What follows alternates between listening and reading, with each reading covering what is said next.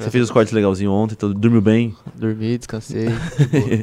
Já, eu tô com um cara na minha frente aqui que é brabo. Inclusive é pastor da Nanda que me convidou pra ir. Eu não fui. Não tô indo pra igreja, pastor. E aí? Ah, mas... Sacanagem, né? Eu sou errado.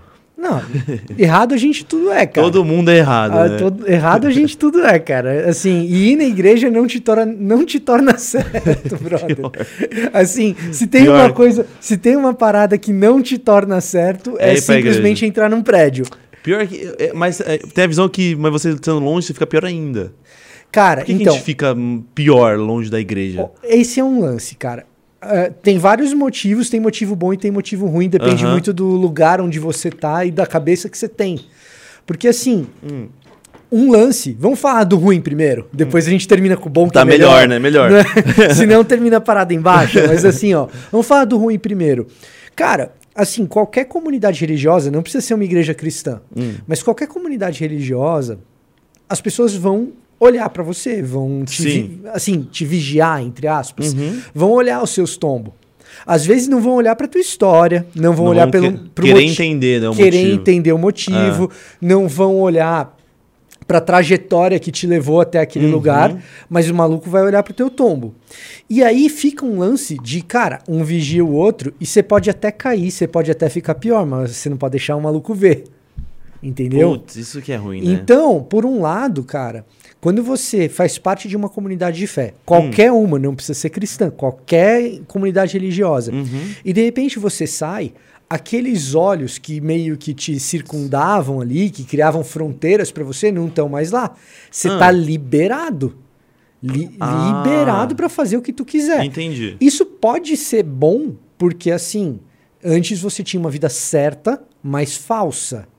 Tá ligado? Uhum. Então agora você vai descobrir se as paradas certas que você fazia, você fazia porque você achava certo mesmo ou porque você estava sendo vigiado. Porque você era meio que regrado a olhares ali. Exatamente, exatamente, entendeu? E agora você vai descobrir a parada.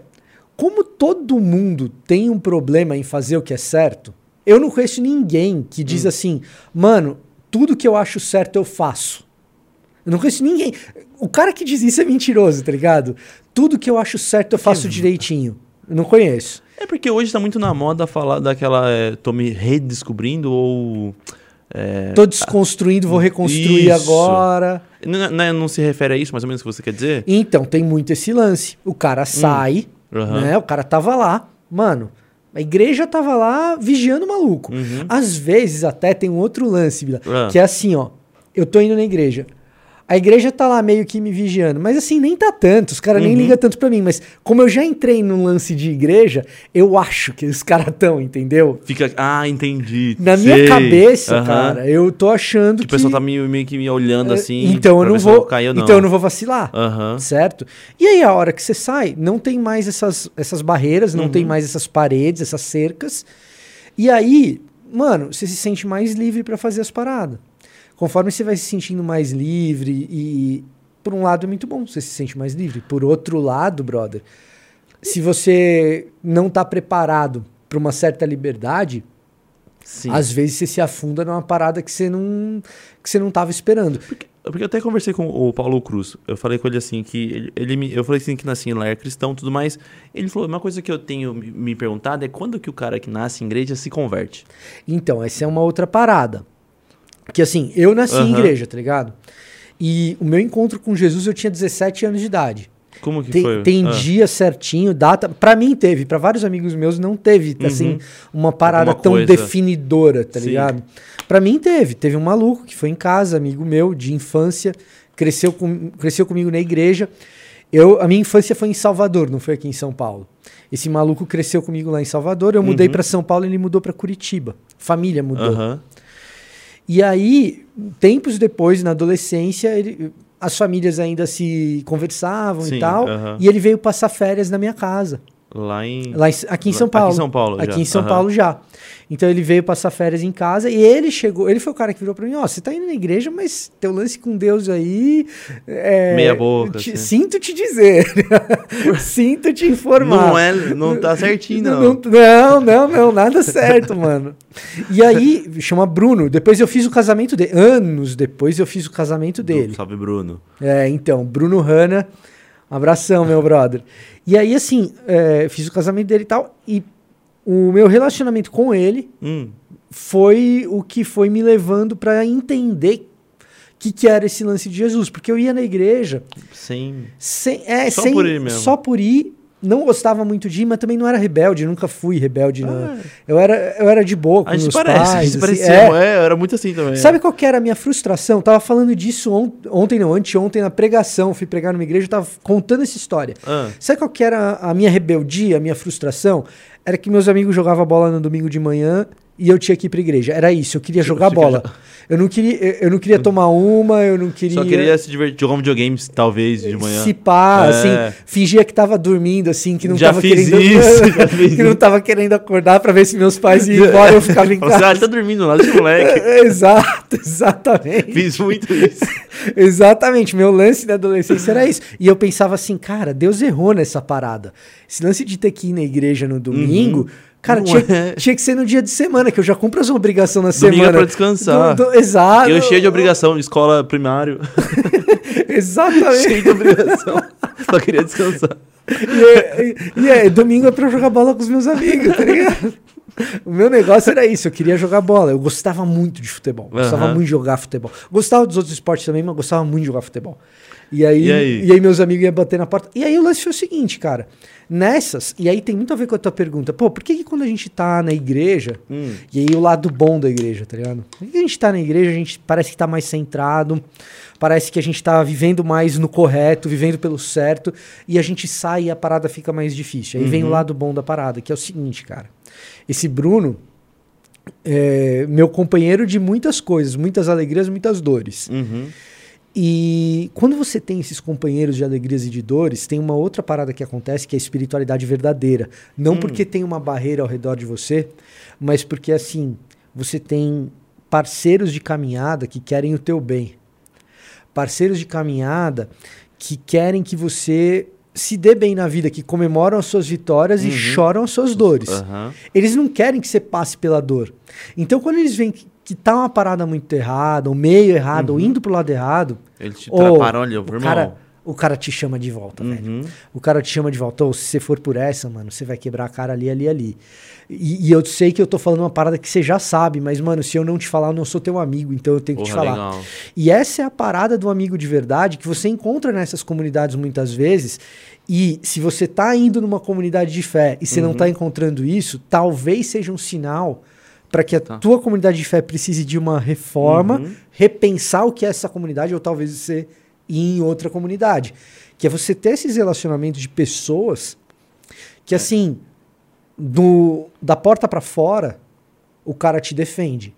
Aqui pra dentro, eu e você, Uhum. ele é o cara que vai chegar, botar o dedo na tua cara, cara, e tá falar assim: errado. brother, Aham. qual que lance é esse?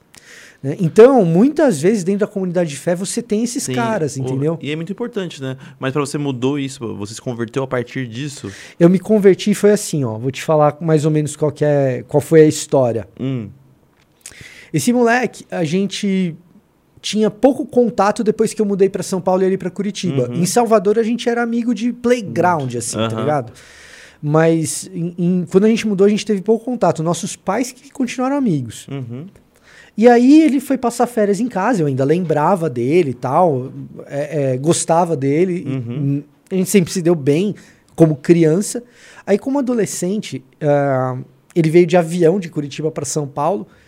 E aí ele chegou em casa e chegou no meu quarto. Eu dormi naquelas bicama, manja? Sei, era igual eu então. Era, eu, meu era triliche. cara. Triliche. Meu era aqui, aqui e abriu uma aqui embaixo. Isso, então, a minha era só a bicaminha, E assim. puxava embaixo. né? puxava embaixo, eu dormi na bicama ali. Aí ele entrou no meu quarto ali, a gente, eu puxei a bicama, comecei a botar um lençol ali, né?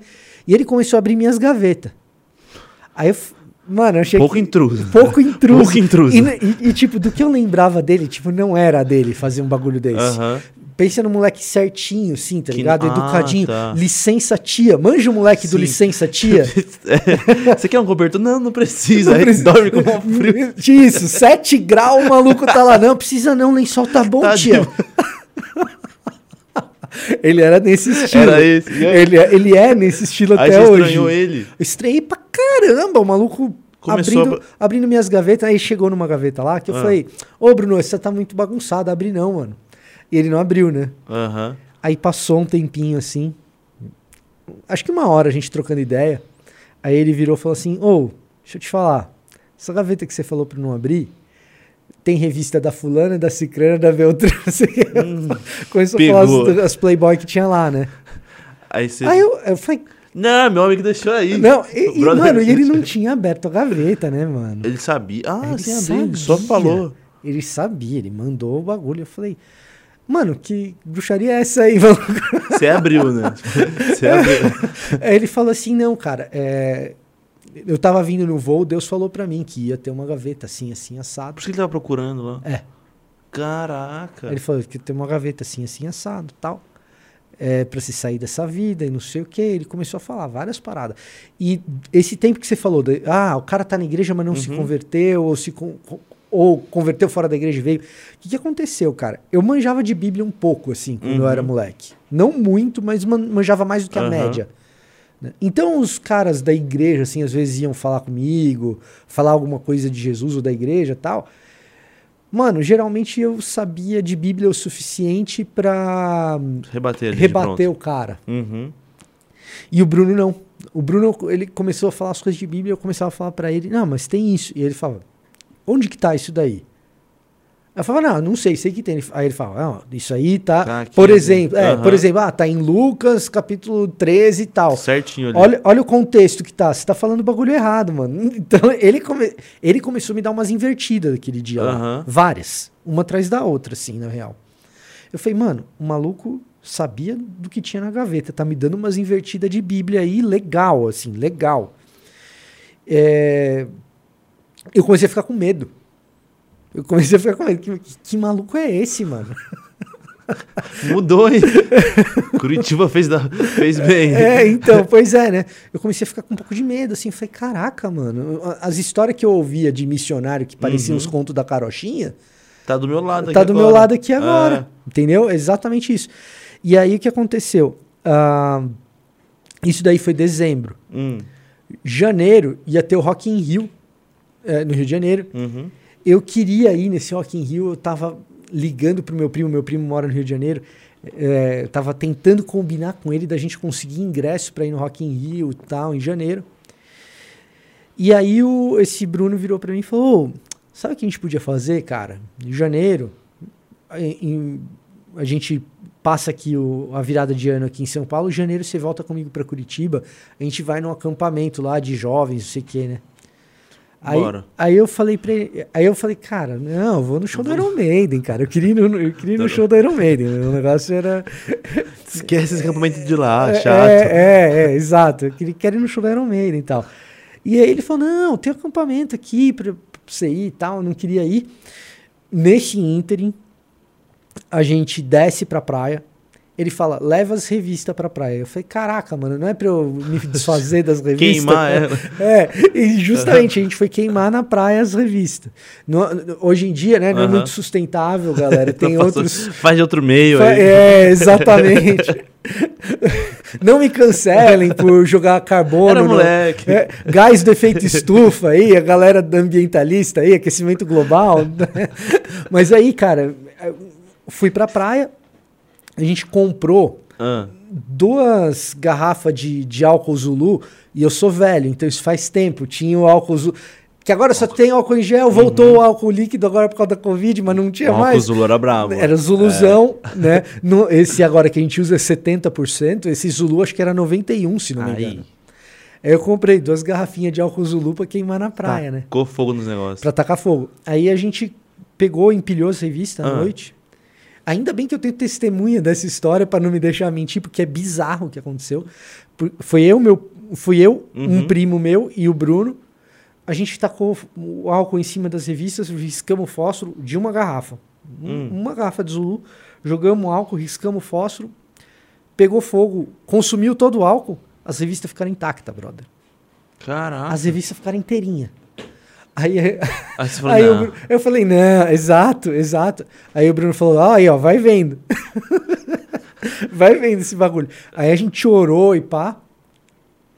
pegamos outra garrafa de álcool, tacamos ali em cima das revistas, hum. riscamos fósforo de novo, aí pegou, consumiu, uhum. pegou fogo nas revistas, tudo. Quando já tava tudo queimado, vieram cinco caras. Isso era madrugada na praia, na areia, né? Ah. Em Santos.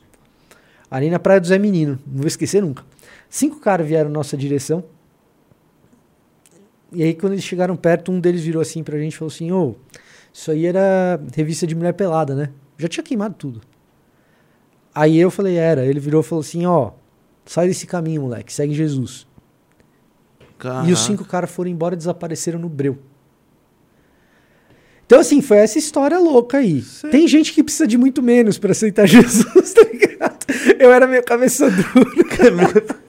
Caraca, assim que o cara do nada falou isso. Aí, aí. depois desse lance, ah. eu virei pro Bruno e falei, ô, como é que era o lance do acampamento lá que você tinha falado? que já vou queimar o ingresso aqui hoje. eu não tinha comprado ingresso ainda.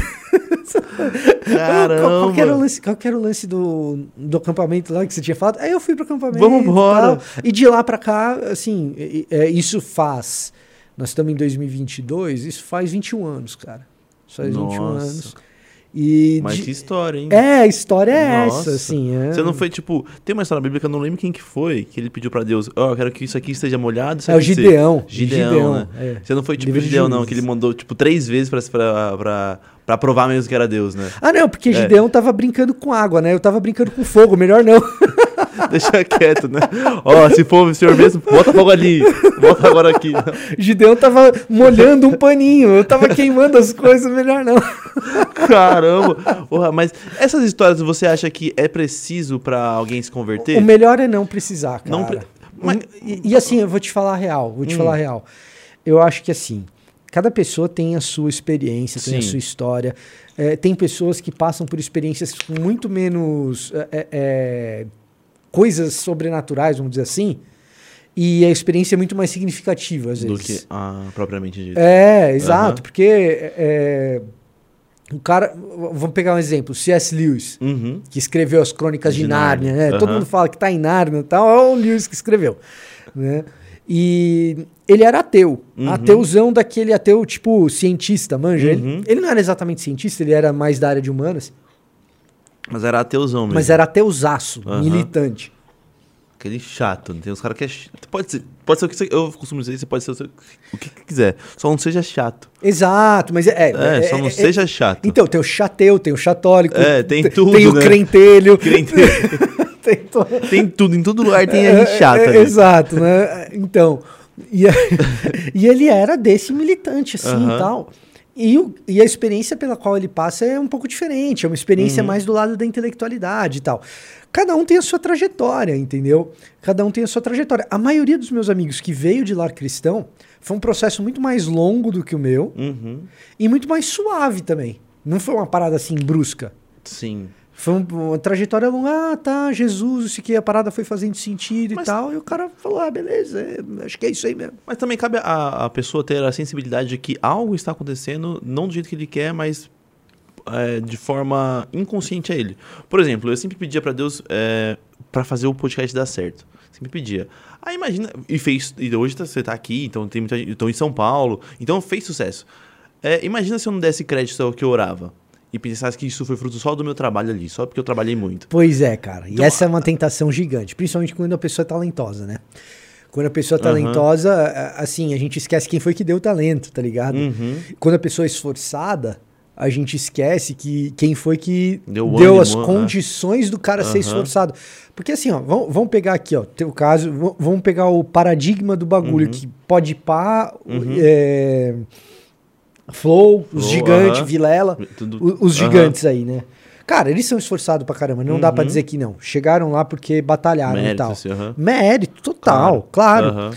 Só que assim, cara, quem que deu a condição pro cara poder ter esse esforço? Pro cara não estar uhum. tá deprimido numa cama, pro cara não ter uma doença, pro cara. Entendeu? Deus oferece as condições pra gente fazer as paradas. Deus dá esses talentos. Uhum. E é muito fácil a gente esquecer disso. É muito fácil a gente chegar e falar: não, o esforçado sou eu, o talentoso sou eu, caramba, trabalhei é. pra caramba. E tudo isso é verdade. Sim. E tudo isso é verdade. Mas a- é, a gente esquece de Deus nos momentos bons e lembra dele quando precisa, muitas vezes, né, Como cara? se Deus fosse um banco de empréstimo, né? Exatamente. E, tipo, exatamente. tô te precisando, aí que você consegue ali, aí ele agiota, você some do agiota e, ó, peguei a sua, grana, tô só usando.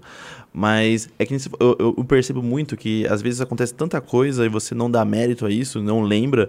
Eu, por exemplo, eu lembro que eu pedi pro meu pai cinco, falei, pai, ele tava me cobrando causa do podcast, né? Ele falou assim, ah, tipo, eu, eu me formei em engenharia civil, não curti a área, eu falei, ah, me dá cinco meses aí pra eu ver que, eu, que eu vai dar certo o podcast. No quinto mês fez sucesso. Imagina se eu falasse, ah, coincidência. Coincidência. É, e eu orava então. todo dia, eu orava todo dia. Então. Eu, nossa, que coincidência. Não, e, e, e é o trampo também, né? Uhum. Você chegar pro seu pai e falar, ó, é, eu tenho aqui um plano, eu sei que se eu me esforçar a chance é boa. Uhum. Você não tinha certeza, porque certeza não, Não, tem ah. como ter, né? Mas você tem, bom, tenho ânimo, tenho trabalho, né? Tenho um esforço aqui, tenho um plano, sei como é que faz o barato, vamos fazer, Uhum. né? Porque o outro lado também é muito perigoso, que é, que é o lado do seguinte, não, se é Deus que faz as coisas, se é Deus que fornece, Uhum. eu oro e me encosto, tá ligado? É, e, e- até sobre a oração, que você falou, se Deus conhece tudo, tem nosso coração, por que, que em relação a gente tem que orar? Olha, esse é legal pra caramba. Esse é legal pra caramba. Você sabe que essa pergunta, inclusive, Hum. ela é assim. Tem um capítulo inteiro das Institutas de Calvino, lá no século XVI, longe. né? Mas o cara escreve. Os Institutos de Calvino são quatro volumes, né? Uhum. Tipo um livrão desse tamanho. Eita, delícia. Pra, pra falar de. A ideia de falar de tudo que é possível falar sobre religião ter lá. Uhum. O tempo passou, não tá tudo lá, tá ligado? Mas tem bastante coisa. E tem um capítulo inteiro sobre Ah. oração, e essa pergunta é, um, é um dos- uma das porções grandes para responder essa pergunta. Se Deus é onisciente, sabe de todas as coisas, por que a gente precisa orar? É. E num certo sentido, cara, assim, uma das coisas que é importante é o seguinte: mais importante do que precisar orar é saber que Deus quer conversar com a gente, mesmo sabendo que Ele sabe já. Hum. Isso, que é, isso que é fascinante. É, é- tipo você, sei lá, o seu filho, vamos botar A um... analogia é excelente com o filho. Eu tenho É. uma filha de nove meses. N- Não Aham. sei se você tem filho Não, já. não tenho, não. Eu tenho uma filha de nove meses, cara. É, tem uma série de coisas que eu já sei o que ela vai fazer, mas eu quero, tá- estar ali com ela, entendeu? Uhum. Tem, é, é, tem muitas coisas que um bebê faz que é repetido, Uhum. que é sempre a mesma parada. Às vezes dá até um certo trabalho, né? é, é- é esforço. Aham. Eu, eu já sei que ela vai acordar de noite num determinado momento. Uhum. Quem eu quero que esteja ali com ela? Eu, a hora que ela acorda, entendeu? Não outra pessoa. né? Aquilo é prazeroso. Né? E, num certo sentido, a oração, uma das belezas é isso. Ele já sabe, ele já sabe, ainda assim ele quer estar com você naquele momento. Por que, que você está indo buscar o teu socorro em outro lugar se eu estou aqui? Hum, entendi. Entendeu? Aham. Tem uma outra parada, que é o seguinte: é, o desejo pela oração nada mais é do que o desejo da gente querer estar junto também de quem a gente ama. Se a gente diz que a gente ama Deus, se a gente diz que a gente ama Por que Jesus. não tá junto com ele ali, né? Exatamente. Geralmente, é, tem alguns motivos que levam a gente a não querer estar junto. Vergonha é um deles. Sim, nossa. Você fez uma parada É. errada e você sabe que Deus sabe, porque Ele sabe Aham. tudo. Aí você fala, ah, não quero nem estar ali.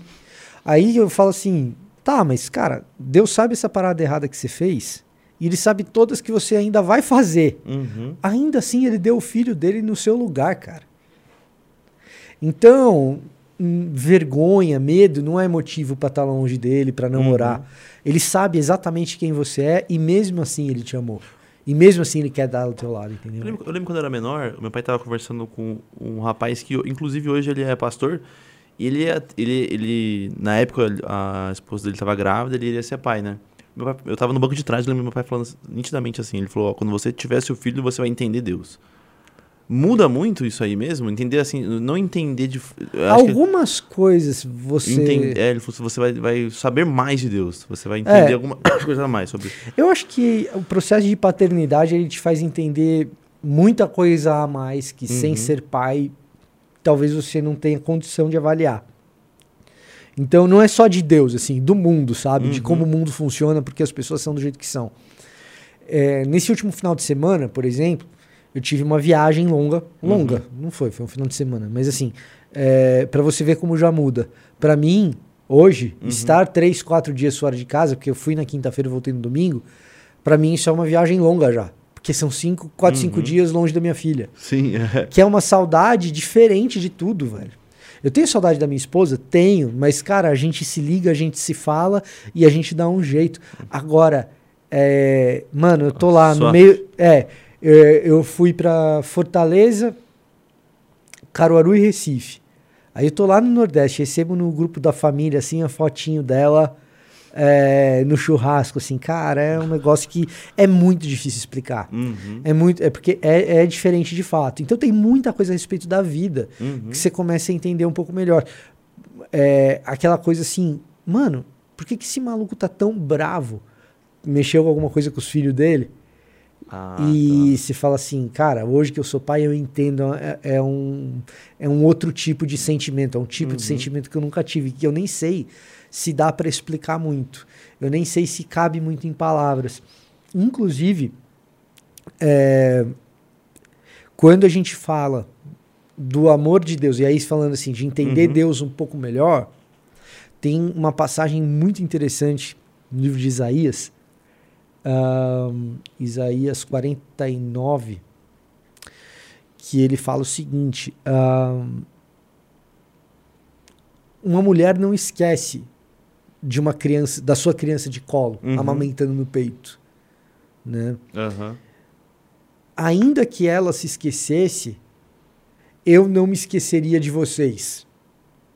Eu ainda demonstraria compaixão por vocês. E aí tem um lance que é o seguinte: a palavra no hebraico para compaixão, Hum. plu- as compaixões de Deus, Uhum. o plural é igualzinho à palavra que a gente usa para o ventre grávido, para um ventre Ah. fecundado. Então, Aham. é, Rehem, que é o ventre, o plural é Rahamim, que é o mesmo plural para compaixões. Então, a compaixão de uma mãe Aham. grávida, aquela mãe leoa grávida, ou que acabou de ter a- aquele filho, é similar às compaixões de Deus por nós. Mas ainda que ela se esqueça um dia de um filho por, por qualquer coisa que seja Deus anormal, ali ainda. Deus ainda lembra Uhum. do, do seu, sabe? Então a comparação parece. E Isaías, assim, se você pegar o jeito que Isaías escreve, Isaías Uhum. é um cabeção, assim, ele é muito, muito sofisticado no jeito de escrever. Poeticamente falando, em comparação com Uhum. outros livros do Antigo Testamento, ele tá num nível acima da maioria. Uhum. O estilo do hebraico de Isaías é, é ferrado, assim. É. É, bem sofisticado, bruto. E a impressão que dá quando você lê essa passagem é que faltam palavras para esse erudito, para esse cara sofisticado, Conseguir. falta palavra para o cara exprimir o que, que é essa compaixão de Deus pelos seus, sabe? E aí onde ele vai buscar? Ele vai buscar Uhum. na mãe é, de criança pequena.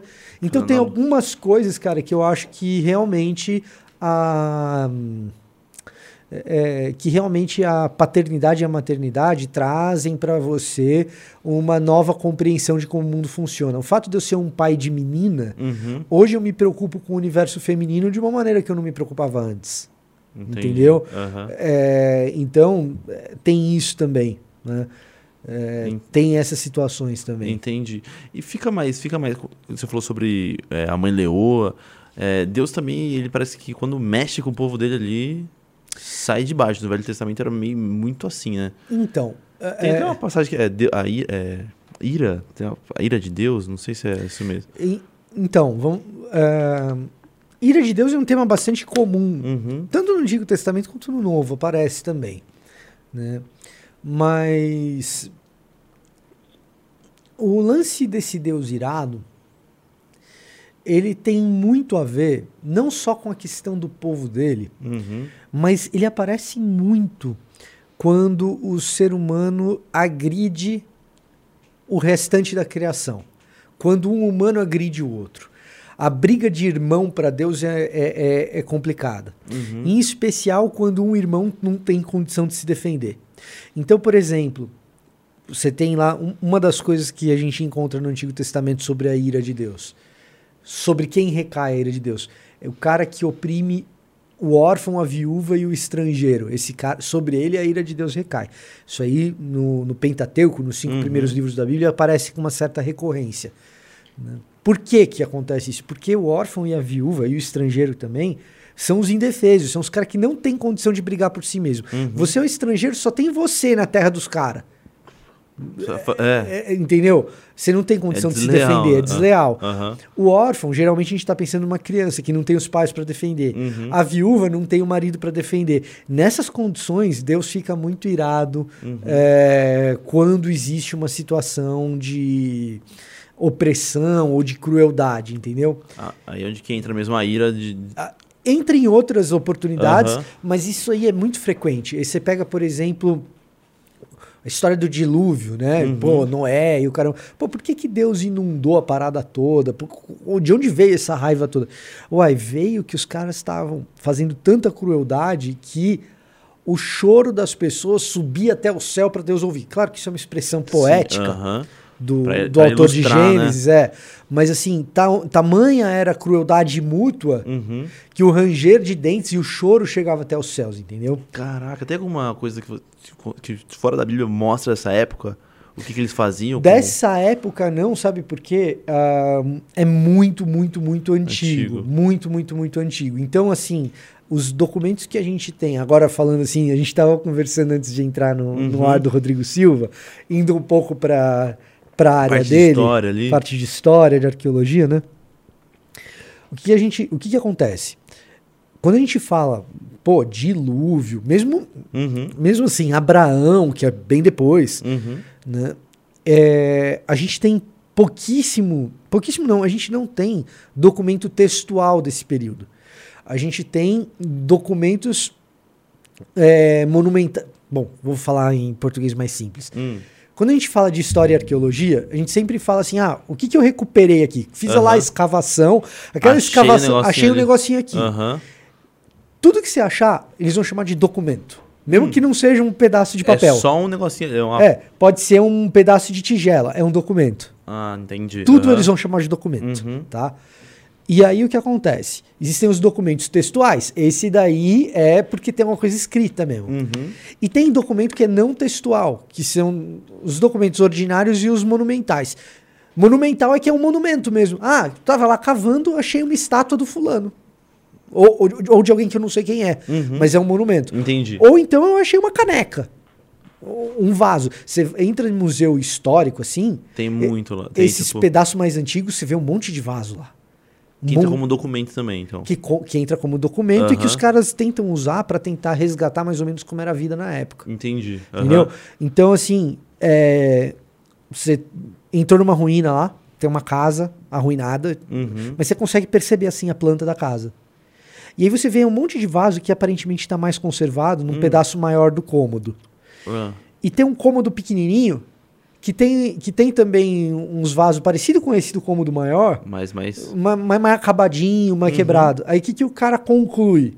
Né? O que, que o cara conclui? E aí ele começa a imaginar como era a vida na época. Opa, peraí, aqui muito provavelmente era a cozinha, Uhum. que tinha um, um lugar maior, tem vários vasos, vaso bom. Uhum. Esse lugar pequeno provavelmente era um banheiro, e esses vasos aqui que já tava mais acabadinho, era o vaso velho que já não prestava mais pra, comi- pra cozinha, que o cara agora tá usando pras fezes ou pra urina e tal, não sei o Ah, tá. Então o cara vai resgatando E a concluindo. vida e vai concluindo, vai resgatando mais ou menos como devia ser a vida naquela época a partir Uhum. desses indícios, assim, sabe? É um trabalho de investigação. Aham. Para falar dessas épocas muito antigas, é mais ou menos esse tipo de material e de especulação que você conta, Uhum. porque você ainda não tem documentos textuais.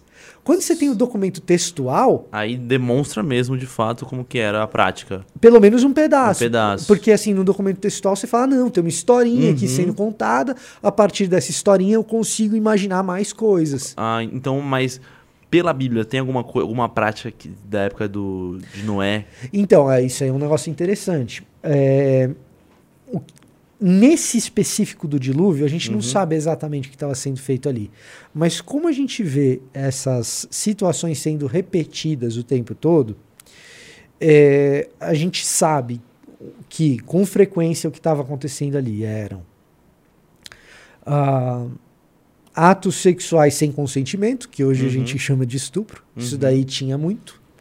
É, a gente tem um episódio desse no mesmo livro de Gênesis, mas já mais tarde, que na, no episódio de Sodoma e Gomorra, a família de Ló, etc. Uhum. Ali a gente entende, a gente percebe que estupro, por exemplo, é uma coisa que acontece com muita Frequência. frequência aham. nesse tipo de circunstância, né? Abuso sexual, etc.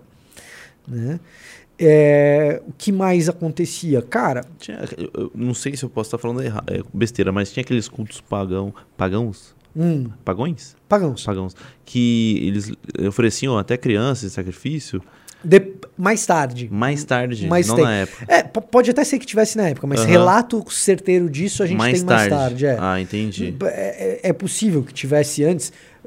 É, hum, o que eu vou ficar te devendo aqui, que eu posso Uhum. Eu tô aqui pensando em Antigo Oriente Próximo, que é aquela região ali, Uhum. certo? Se você vai para outros povos antigos, passando de 4 mil anos para trás, Uhum. certo? Possivelmente você encontre sacrifício infantil relatado, mas aí é muito fora do- da minha área de conhecimento, entendeu? Então, se você vai para o Extremo Oriente, né? Ah, nações milenares, tipo China, tal, não sei o quê. Pode ser que você encontre alguma coisa assim. África pode ser que você encontre algo assim, relato mais antigo disso. ah, entendi. Mas aí foge muito da minha área de, de atuação, então eu não tenho como te dar certeza. Aqui nas Américas, é, aqui nas Américas também, as civilizações é, pré-colombianas, né? Uhum. Maias, Incas, Astecas, ou as tribos que nós temos aqui no Brasil e tal, é, é, é difícil a gente ter uma dimensão de quando esse tipo de sacrifício começou, mas sacrifício infantil é uma coisa que aparece ahn, na história da humanidade de maneira geral, Uhum. inclusive existem relatos dentro do próprio povo israelita de sacrifício infantil. Se você pegar, por exemplo, Lamentações 4:10, Ah, nossa, esse é tenso, cara. É, vamos falar de um jeito que fique family friendly, porque esse é Ah. pesado. vai. Mas assim, se pegar Lamentações de Jeremias 4.10, a situação que você tem ali é, não é ritual. Mas você tem Jerusalém cercada, e Jerusalém cercada por inimigos, Uhum. e é, provocando uma fome gigantesca. Não está entrando comida, não está saindo nada de Jerusalém. E aí, Lamentações de Jeremias 4.10 diz assim que mães de bom coração mataram seus filhos e cozinharam para sobreviver. Então, caraca. é, é, é tenso, né? Então, assim, o mundo antigo, Uhum. cara, ele é ah, muito, muito, muito complicado. O sacrifício infantil, muito embora condenado pelo texto bíblico, quando você Uhum. condena alguma coisa, é porque essa alguma coisa provavelmente está acontecendo por ali, Sim. Né? Aham. Ninguém vai falar, ninguém vai escrever... Proibir algo que não é comum aqui. Né? Exatamente, a porta do estúdio aqui... É, proibida a, a entrada de cavalo aqui. Exato, ninguém É. vai escrever proibida a entrada de cavalo na Aham. porta do, do estúdio, entendeu? Agora, se começar a entrar dois ou três cavalos, tiver um outro estúdio aqui do lado que faz uma gravação Uhum. rural e tal, favor não entrar com Um cavalos. é. Ah, entendi. Então, pra, pra falar sobre isso, então. ah, é Muito provavelmente era uma prática comum. Uhum. Então, o que, que acontece? É, Muito embora a Bíblia condene o sacrifício infantil, a gente sabe que isso acontecia com uma, uma certa frequência. Entendi. Então, e, e sem dúvida, essa é uma das coisas que Uhum. a Bíblia não apenas condena, a, é, a Bíblia é veemente é, contra isso. Ela, Uhum. é, ela é muito enfática é, no grau de abominação que é fazer Dessas esse tipo de coisa. Mas, ô, tipo assim, antes, isso aí era, é abominável e tudo mais, e Deus tirou e mandou o dilúvio. Hoje, tem coisas que, ao nosso ver, também talvez sejam semelhantes ou até piores. Por exemplo, você. Quantas pessoas morrem por dia at- através de botar. É, é, é tiro na cabeça, então o irmão matando o irmão ali, isso Certo. aquilo outro, estupro. Todos os de- de- incidentes, todos os incidentes todos de violência que a gente tem por aqui. Então, você pegar um exemplo aqui, vai. é, coisa mais ou menos recente. Você tem lá Tem aquele o menino que foi defender a namorada, tomou quatro tiros do, do cara. Vou falar um pior. Ah. Vou falar um pior.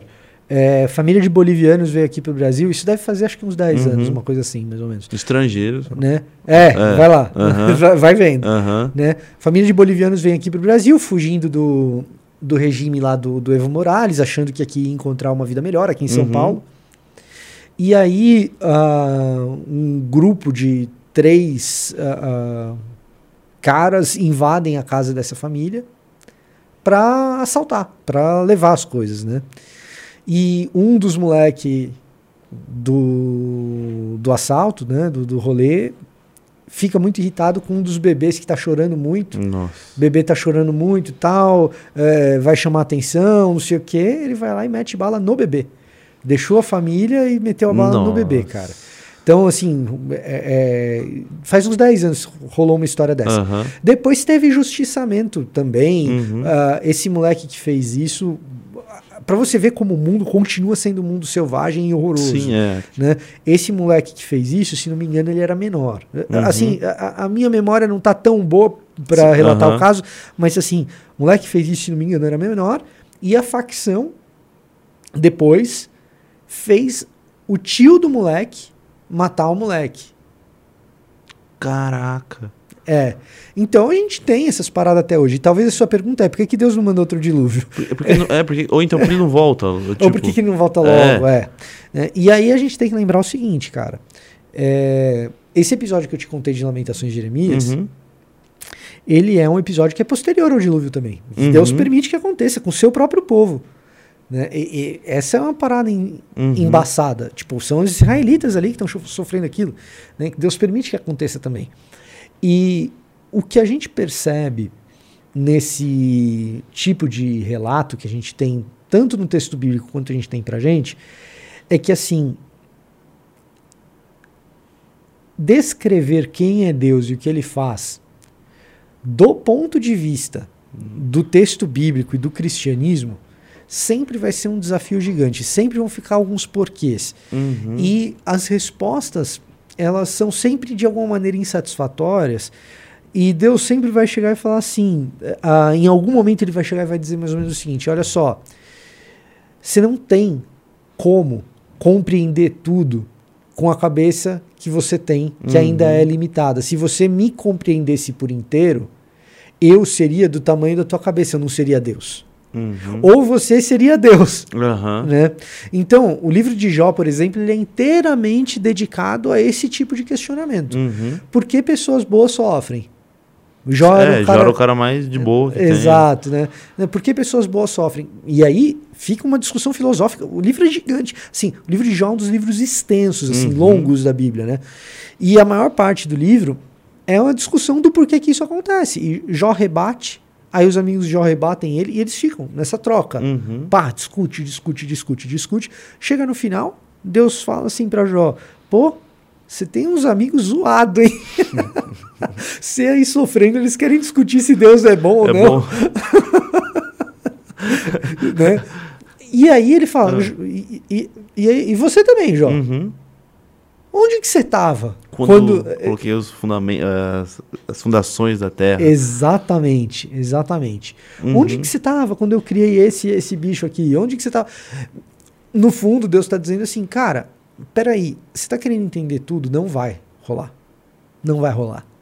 Né? É, agora, o que a gente percebe é que, pelo menos do ponto de vista cristão da Uhum. história, Deus não permanece alheio a essas dores e esses sofrimentos. Por algum motivo, que a gente também tem dificuldade de explicar exatamente por que, que foi desse jeito, mas por algum motivo, ah, Deus, no lugar de simplesmente extinguir essas dores no estalar de dedos, então, assim, às vezes a gente queria que Jesus fosse o Thanos, né? Com a Que manopla é, do infinito. Tira ali, é. Pum. Então, pum! E, e acaba o sofrimento Uhum. acaba a dor e acaba tudo isso logo. Por algum motivo, ele prefere participar dessa dor. Uhum. E- ele prefere entrar de cabeça nesse universo é, de sofrimento, nesse universo de é, violência e sofrer ele mesmo junto à humanidade essas Sem ser participativo? Esse é o grande lance de Jesus. Esse é o grande lance de Aham. Jesus. É, Ele poderia ter permanecido alheio, de longe, sem Uhum. sofrer tudo isso. Ele entra na história da humanidade e sofre junto com os seres humanos essa parada toda. Uhum. E convida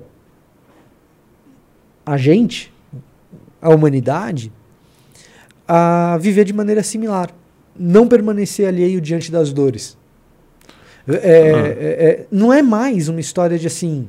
Porque assim, você poderia pensar, pô, é, eu tenho uma história de um Deus que quer que eu seja bom e não Uhum. provoque o mal pro outro. Uhum. Beleza, essa, é- esse é um jeito de pensar a parada. Aham. Quando Deus chega e fala assim, não, peraí, eh, o mal ainda está acontecendo e eu vou entrar e vou sofrer esse mal junto, Hum.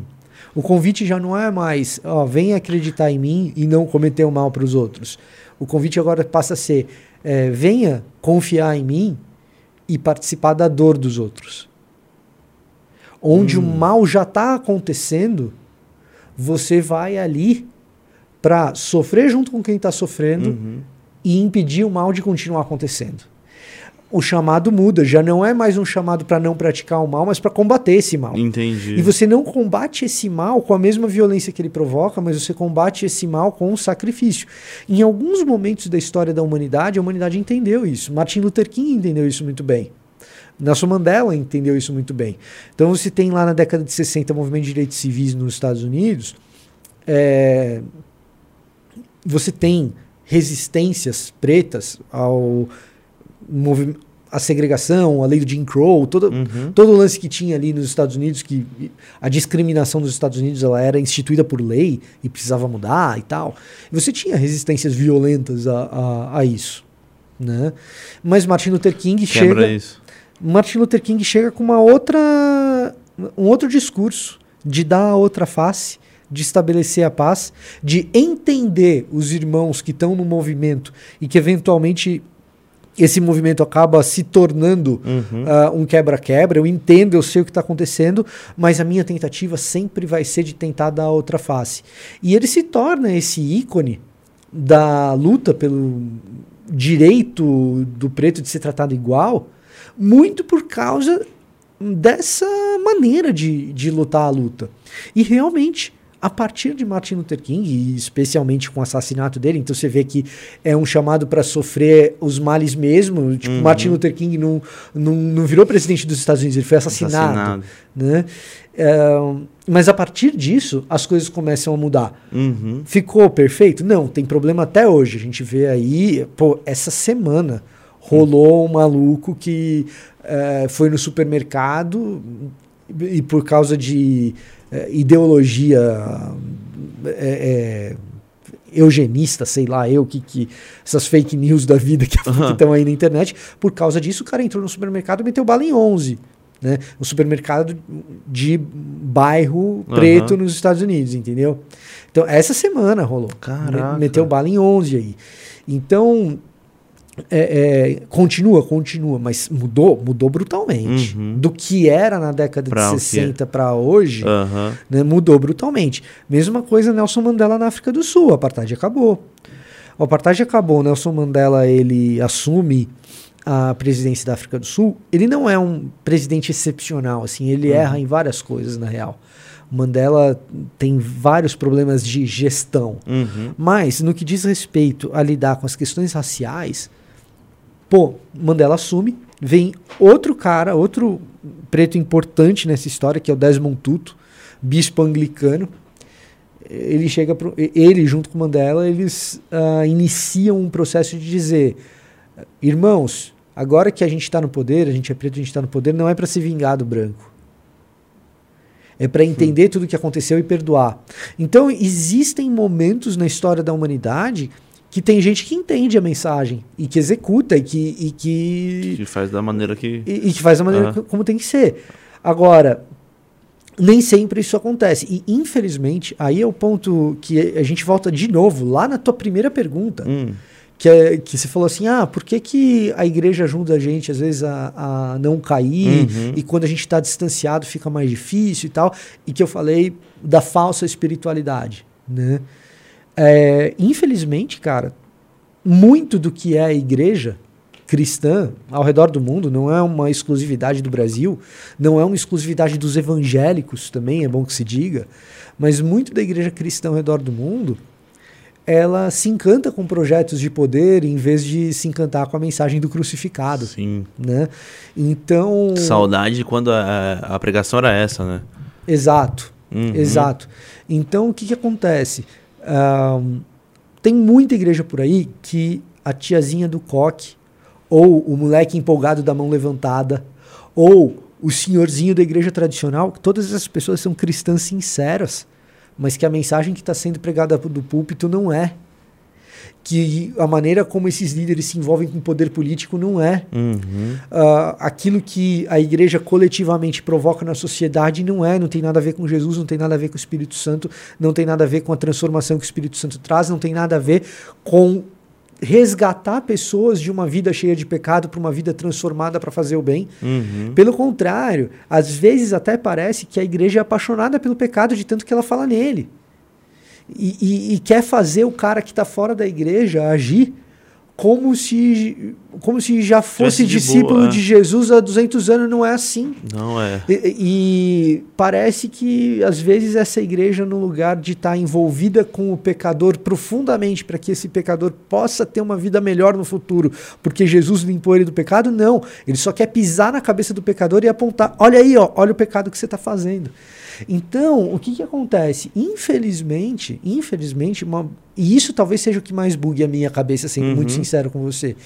É, sendo essa mensagem de resgate de Jesus Cristo, de um Deus que, sendo todo-poderoso, escolhe sentir dor, sendo essa mensagem uma mensagem tão maravilhosa, por que, que muitas vezes Ela as igrejas preferem outras mensagens? É, isso talvez seja o que mais bugue a minha cabeça. E o meu palpite para isso Ah. é porque o poder é muito sedutor, velho. O poder ele é muito sedutor. Estar ali, sempre ali em cima, ele é. Cara, assim, ó. é- é, Eu tenho um pouquinho, um tantinho sim de poder, quase nada. Uhum. Que é um canal no YouTube que eu tenho a oportunidade ali de expor minhas ideias. Certo? E que tem um monte de gente que gosta, que segue, que ouve o que eu Uhum. tenho a dizer. Só que aí o que acontece? Na minha DM de Instagram, no comentário do meu vídeo, a pessoa vem às vezes com as histórias mais cabeludas, com as fragilidades mais frágeis, que ela não tem vontade, vontade de contar pra ninguém e ela conta pra mim. Uhum. Ela vai lá e conta pra você. Você se sente especial quando isso acontece. É, Esse lance de se sentir especial é muito perigoso e muito errado. Não é nada especial aquilo. O que tem ali é uma pessoa precisando de ajuda. Sim. Só. Aham. Nada mais mais, que que isso. isso. Aham. E aí me parece que a galera vai começando a ter uma espécie de vício em controlar a vida do outro. Porque eu tenho uma oportunidade de dizer pro cara o que ele tem que fazer da vida. O cara chega A pra parte mim, ele desse- é. fala, ah, ele fala, Uhum. ó, tá acontecendo isso, isso. Eu tenho a oportunidade de dizer pro cara. Que é- o que você fala vai virar lei pra ele conseguir Cara, atingir imagina- a busca. né? Exatamente. Agora imagina isso amplificado para uma comunidade de fé de 100 pessoas, 500 pessoas, mil pessoas, mil pessoas que estão fazendo o que eu mando. Brother, Nossa. é- é. é, eu imagino que a Uhum. parada comece a se perder quando isso começa a acontecer. Uhum. Quando a gente substitui uma comunidade de ajuda mútua, de caminhada de parceria, igual a minha com o Bruno Uhum. e outros amigos que eu tenho hoje, que é uma caminhada de parceria, você substitui isso pela consulta a um guru, tá ligado? E isso é ruim para a comunidade, isso é ruim para o guru também. Uhum. Que é assim, ah, eu tenho uma dúvida na vida, eu vou lá na igreja porque eu vou ouvir o pastor, o pastor vai dizer sim, o pastor vai dizer não, e é isso que eu vou ter que fazer. E a parada começa a se perder big time. Eu até falei com meu pai há um tempo atrás que é, eu acho o chamado pastoral muito lindo. E eu não consigo entender o que alguns pastores fazem hoje de, sei lá, querer ser coach. Ou querer fazer isso, aquilo fora da igreja pra não sei o que.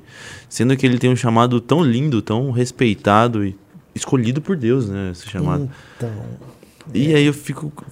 Por quê? Qual que é a vontade de fazer isso, sendo que você já tá ali, ó? Você foi escolhido para tal coisa. é uma parada difícil de explicar. É, Tem cara que é por causa da grana. Isso, isso é indiscutível. Tem é. cara que é por causa da grana. Uhum. Entendeu? É, é, tem cara que é por causa da fama. Uhum. Então, assim, alguns desses caras gigantes aí, é, eu tenho algum contato, sabe? Conheci e tal. Aham. Digital influencer gospel, tá ligado? 5 mil reais pra participar É, do canto. É, então, eu, eu não sei os preços, mas Aham. assim, é, é, alguns desses caras aí eu tenho algum contato, né? Cara, tem um maluco que começou porque era legal começar. Uhum, O cara começou a falar fora da igreja dele, a galera viu que o cara era talentoso, uhum. esse talento começa a ir adiante, começa a ficar grande. Quando o cara viu, o cara nem tinha muita intenção, mas ficou gigante. Uhum. Por que, que ele não está pastoreando uma comunidade local? Porque ele acredita, às vezes, que ele está alcançando muito mais gente fazendo isso. E tá mesmo, num certo sentido tá. Porque ele acredita, talvez, que na comunidade local ele vai ter mais dores de cabeça. Então você. Vamos lá. Pega o pastor, você falou, pô, maior chamado bonito e tal, Uhum. né? Pega o pastor de periferia, igreja de 60 pessoas. Que assim, é, dízimo de 10 mil reais é mil reais, 10%, certo? Dízimo de quinhentão é 50 reais. Então, assim, se você tá numa igreja de classe média alta, Uhum. de 500 pessoas, a tua receita é uma. Se tá numa igrejinha de periferia com 60, você não vive daquilo. Uhum. Você é pastor, mas você vai ter que fazer outro bagulho. Aham. Você vai ter que fazer outro corre para garantir o teu sustento. Pega esse cara. Esse cara, ele tem um trabalho e o trabalho de pastor. E quando a irmãzinha fica doente e o SUS não atende, é esse cara que vai correr atrás de um médico da comunidade, alguma coisa, para Uhum. ajudar a irmãzinha. Quando o líder do louvor lá perde o pai, a gente estava comentando sobre esse tipo de coisa quando acontece, antes, do, antes de Uhum. entrar no ar, né? O líder do louvor lá perde o pai, esse cara que tem um trampo, que tá lá, ele é o cara que vai fazer o culto fúnebre, Uhum. né? Quando os jovenzinhos ali da igreja se apaixonam e vão casar, esse cara é o cara que vai Uhum. fazer o casamento. Uhum. É, entre uma série de outras circunstâncias que acontecem numa comunidade assim. Isso dá trabalho. Isso é dor de cabeça. É lindo, é lindo. Uhum. São histórias que marcam a vida. Você passa dessa vida, ou, para parafrasear o outro, você passa dessa morte para aquela vida, mas você passa, Uhum. você passa dessa vida com essas histórias para contar que valem mais do que qualquer outra coisa. Mas, mas cara, não dá para iludir. Dá trabalho, Muito. é, dor de cabeça. Aham. Muitas vezes dói fazer. Então, é, às vezes o envolvimento comunitário, cara, ele, ele- é pouco convidativo. Ele, ele, ele não é tão sedutor. Uhum. Ele é mais nobre, ele é mais bonito, ele faz a tua vida queimar por dentro. Ele te dá senso de. Ele te dá significado. Sim. Ele te enche de significado Aham. na vida. Ele, ele, ele te dá lágrimas que valem a pena ser choradas. Sim. Tudo, tudo isso ele te dá. É, mas às vezes o cara quer trocar isso por uma casa com dois andares num terreno de 500 metros quadrados. Uhum. Às, às vezes é isso, entendeu? Em outros casos, é, o cara quer trocar isso por chegar do aeroporto e ter gente que conhece ele. É, hoje em dia que é, tem, é que hoje em dia parece que pede muito isso, o seu Instagram, você tem que fazer isso, aquilo pra conhecer ele, pra você ser contratado em outro lugar, pra você ir, aquilo, aquilo outro. Tem esse rolo, entendeu? Uhum. E aí eu vou dizer uma parada, eu não sou, eu não tenho nada contra o cara ter uma vida financeira legal. Eu Uhum. não tenho nada contra o cara ter uma vida. Eu tenho contra o cara enganar pessoas para ter uma Pra- vida financeira isso, boa. Isso daí, é. Mas eu não tenho nada contra é, o cara ter uma vida financeira legal. Eu não tenho nada contra o cara ser reconhecido. Agora, trocar essas histórias, trocar esses momentos de vida compartilhada, de problemas superados junto, trocar isso que não tem valor que pague Uhum. por um apartamento na cobertura, cara, tá muito mal pago. O meu ponto é esse, sim, tá muito mal pago. O apartamento na cobertura é muito pouco pra trocar por isso. Não vale. Não, E, e não na, vale. e na igreja, talvez, desse cara, ele prega que o povo tem que sacrificar algo pra conseguir algo. Ele nem sacrifica nada, não tem nada disso. Ele prega o sacrifício. coisa- Não é- é, ele, pega, ele fala assim, ah, viver com Jesus é sacri- sacrifício. Porra, sacrifício é o, o- a, a irmãzinha de coque lá que você fala que ela vai, ela pega. Vai na chuva, ela pega o ponto de ônibus, ela Oh. vai de ônibus pra igreja. Eu conheci um moleque esse final de semana. Brother. Assim, quando ele contou, eu ainda acho que é mentira, tá? Uhum. Eu ainda acho que. Porque não é possível. Né? E ele me contou que, tipo, quando ele veio fazer faculdade aqui em São Paulo, Aham. que eu tava lá no Nordeste, conheci um maluco lá no Nordeste esse final de semana, né? Ele contou, ah, vim fazer faculdade em São Paulo, vim fazer Mackenzie, não sei o que e tal. Fui lá, é, é, eu morava ali no Bonfilhole, você conhece? Eu Falei, opa, conheço Bonfilhole, ali perto da Raposo e tal. Ele falou, ah, nossa, você conhece, pá. Aí, Pô, eu estudava no Mackenzie longe, hein, brother? É, é, aí ele falou, é, é longe, mas eu trabalhava em São Mateus.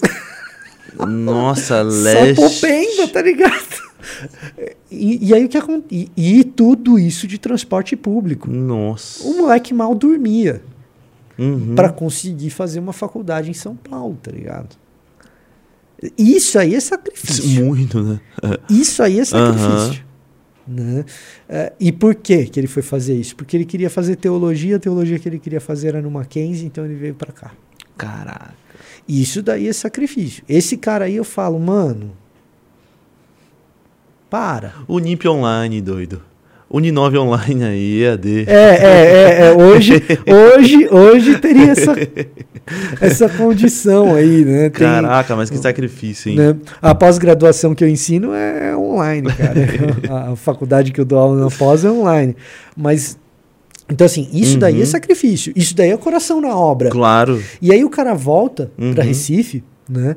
O cara volta pra Recife e você pensa, ah, não, é, o moleque vai querer ser o bambam. Nada. Humildade pura. Então, assim, também tem um outro lance que é o seguinte: os bons exemplos a gente não vê. E não exalta, né? Não exalta, o, o cara, você olha a conta lá do Instagram dele, 700 seguidores, Seguidores. porque o negócio dele, a comunidade dele lá, Foto com a entendeu? tia, sem dente ali. Isso, é. E, e no caso dele, cara, a- ele até tem uma condição familiar, pelo que eu entendi, Uhum. assim, eu não conhecia, não conheci profundamente. Mas ele tem até uma situação familiar, assim, boa, de, do lado financeiro, tô falando. Né? Mas, assim, é, trabalhando numa igreja, numa comunidade, que é uma igreja que ela existe para a comunidade carente, tá ligado?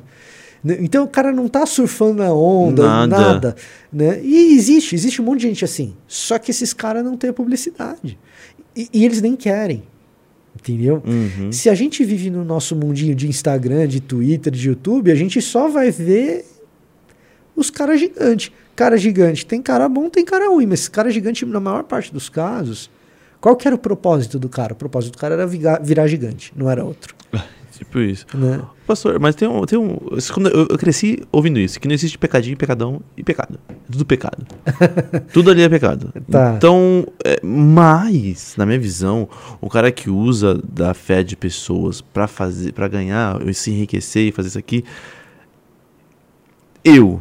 Esse cara aí não merece. Ele é morte pra mim. Porque isso aí de. de- é, porque, vamos lá, pecadinho, pecadão, pecadão. Pecadinho, é o pecado, né? Sei. O Japa tá aí, tá com fome, não tem dinheiro pra nada, roubou uma maçã na feira. Pra dar pros três filhos dele lá, né, japonês? Pra dividir lá. E roubou. E apanhou do dono da feira. Você entende o contexto do cara ali? Pra tentar salvar, passar, alimentar os filhos ali. Agora, o cara que usa da fé ali e é rico, ele usando o nome de Deus. Esse cara aí. Esse cara aí é Ah. muito provável que ele seja um daqueles que Jesus diz Uhum, que quando ele chegar no dia do juízo final, uhum. vai virar pra Jesus e vai falar: Ô Jesus, você, cara, falei tanto de você. E Jesus vai dizer: Não te conheço. Pô, mas eu expulsei demônio em teu Uhum. nome e tal. Nunca, Nunca vi você, vi. velho. não sei quem você é. E aí o que acontece sobre o lance do pecadinho e do pecadão? Essa história é mal contada. É mal contada? Essa história é mal contada. Eu vou explicar o Aí, porquê. tia Daisy. Aí- Aí, tia Dora. Vó Maria. Me enganaram.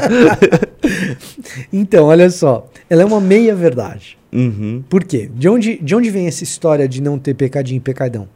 Da ideia correta de que ah, sem Jesus a gente vive em pecado. Uhum. E os menores pecados são pecados também e são suficientes para nos condenar. Essa é a história, tá? Do, do pecadinho e pecadão. Então, assim, é, eu, que tenho lá os meus pecados, mas nunca matei ninguém, sou pecador como o assassino que matou é pecador também. Hum. Tá? Uhum. Eu sou pecador, ele é pecador. O sacrifício de Jesus Cristo perdoa o meu pecado e o dele também. E, e perdoa igual. Uhum. Não perdoa mais o meu do que o dele. Entendi. Certo? Aham. Então, nesse sentido, não tem pecadinho e pecadão. Agora, é- é, que é o que a gente fala assim, do ponto de vista soteriológico, né, para salvação, o sacrifício de Jesus Cristo é suficiente para todos esses.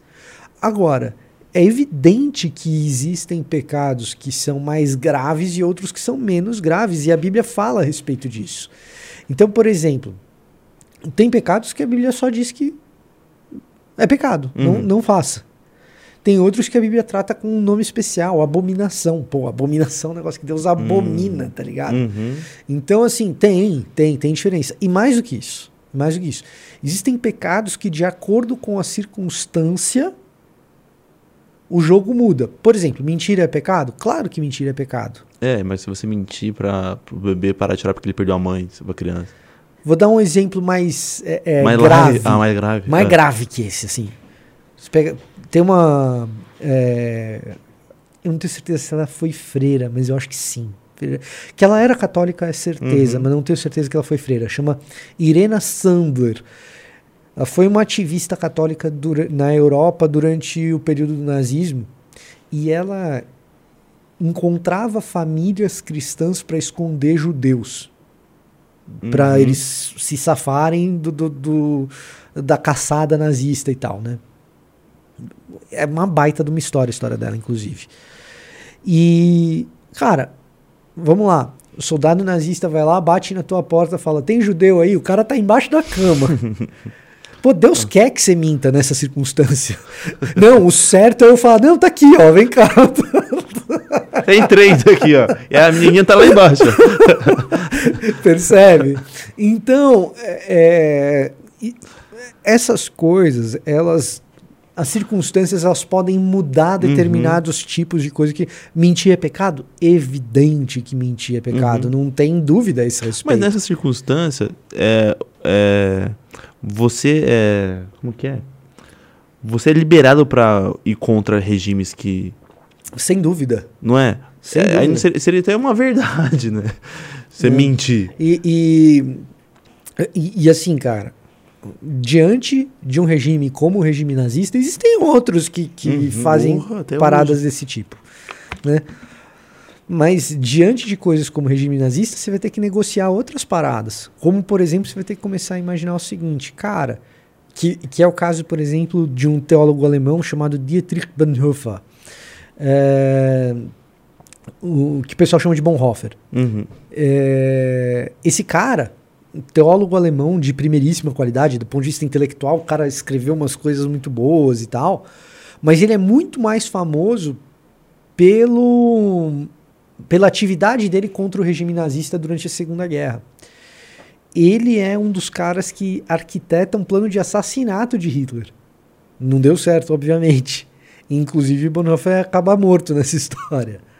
Né? Caraca. Mas você começa a negociar na sua cabeça o seguinte: até que ponto um plano de assassinato faz sentido ou não? É, Porque, claro, matar é pecado, não tem dúvida a esse respeito. Mas nas circunstâncias de um regime nazista, hum, o que, que eu faço com esse cara, com esse Hitler aí?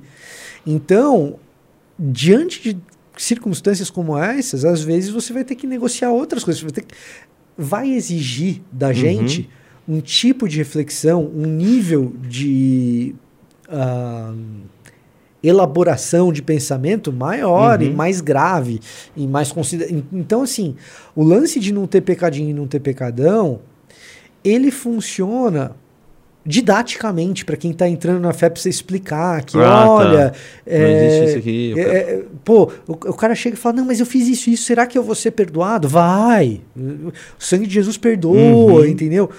Não, mas você não sabe o que eu fiz. Eu fiz muito pior do que você imagina. Fica tranquilo. É, é, o sangue de Jesus é Aham. suficiente e tal. Então, didaticamente, para esse tipo de contexto, funciona. Mas quando a coisa começa a complicar muito, você vai vendo que essa história é um pouco diferente. Entendi. O- nesse caso, pastor, é, do o cara montar um plano ali pra assassinar Hitler, é, até onde é saber que Deus é ele- Deus sabe de todas as coisas Certo. e é um plano dele isso. Tipo assim, eu vou atrapalhar um plano, não sei se é plano, é- Tá. É, isso é um negócio interessante, porque assim. É, tipo, eu seria o termômetro pra vontade, tipo assim, então eu decidi que matar ele é melhor, mas se tá acontecendo é a decisão de Deus. Aí como que eu fico? Falei, caraca, eu vou fazer o quê? e esse, essa é a tal da reflexão Uhum. do, do, do, Bonhoeffer. Quando ele tá tentando decidir Uhum. se é pra fazer isso ou não, é precisamente esse o dilema dele. Que é mais ou menos o seguinte: você tem um motorista bêbado e o carro tá indo em direção à criança. E você tem uma pistola na tua mão. Se atira no motorista ou não? Ah, tá vendo? É- é- é- É. Essa é a é- essa é a pergunta, né? Uhum. E aí o que acontece é o seguinte: Caraca, Ah, eu tô aqui. Você já geraria japa na cabeça do cara? Dá na cabeça dele já? Ah, eu já fiquei em dúvida se tem como salvar a criança sem atirar, mas. né? Então, tá vendo? Hum, a gente começa, cria, é. a gente começa a imaginar Uhum. cenários e a melhor maneira de lidar com isso é começar lá na história de Jó, que a gente Hum. estava contando antes, que é a seguinte: a melhor maneira de começar isso é reconhecendo que a gente não sabe. Ó, ó, não tô, não, não tô ligado aí, hein? Começa pelo lado de que, cara, eu sou, eu sou bem limitadinho, eu sou Uhum. muito menos inteligente do que às vezes eu acho que eu sou. É, Pra decidir tal coisa. eu não ali. conheço o futuro, eu não sei como uma coisa. Então, você parte do começo dessa história é dizer, cara, não sei. né? É, Se o cara já começa essa reflexão muito certeiro, aí você É. já tem certeza que tá errado. Aham. Com certeza eu faria isso. É, aí você já tem a certeza que o maluco tá errado. Então, assim, a primeira parte da história, assim, não, mano, é, você começa a dizer, não sei. Uhum. Não sei onde isso vai dar, não sei como a coisa vai acontecer, mas o que, que a minha consciência tá me dizendo? Uhum. E eu, e eu acho que isso é muito importante. Porque uma coisa é um maluco que entrou bêbado no carro e esse carro tá desgovernado vai matar uma criança. Outra coisa é o Anakin Skywalker virando, da- virando Darth Vader e matando todas as criancinhas Jedi lá que tem no episódio 3, tá ligado? Quando você tem um maluco que vai matar todas as crianças, você, você fala assim: olha, eu não sei, mas eu acho que tem que impedir esse maluco aí.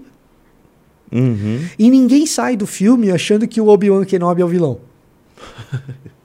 tipo, o Obi-Wan Kenobi. Tem até um meme, né? Ah, eu tô no lugar mais alto, né? E, e, e- e Aham. o Anakin, você subestima o meu poder tal. E aí ele pula e perde os dois braços. Não, um braço e dos duas pernas. O outro braço já O- tinha perdido. Aham. Né?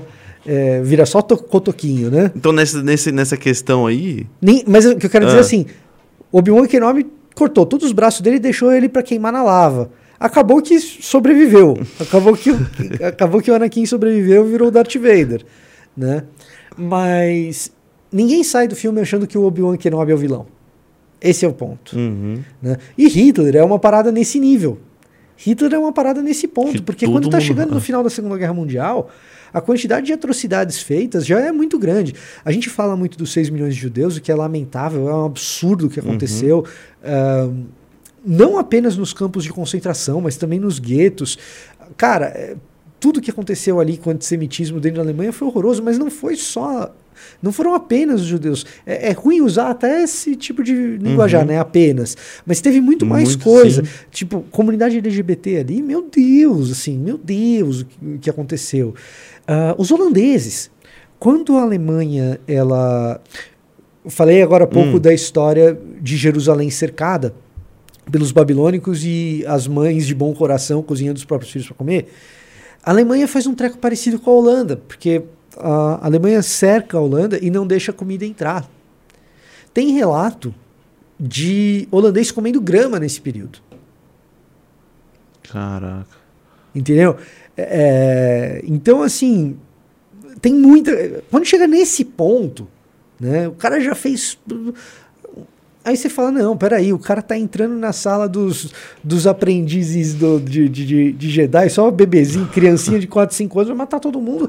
É, é, eu posso não saber em toda e qualquer circunstância como agir, mas eu sou impelido a agir numa situação dessa. Não tem como. Tem que fazer alguma coisa ali. Tem que fazer alguma coisa e ninguém vai sair do filme achando que o Obi-Wan Kenobi é o vilão. Entendi. Ah, então nessas circunstâncias tem que agir de alguma forma. Tem que agir de alguma forma. Entendi. Tem que agir de alguma forma.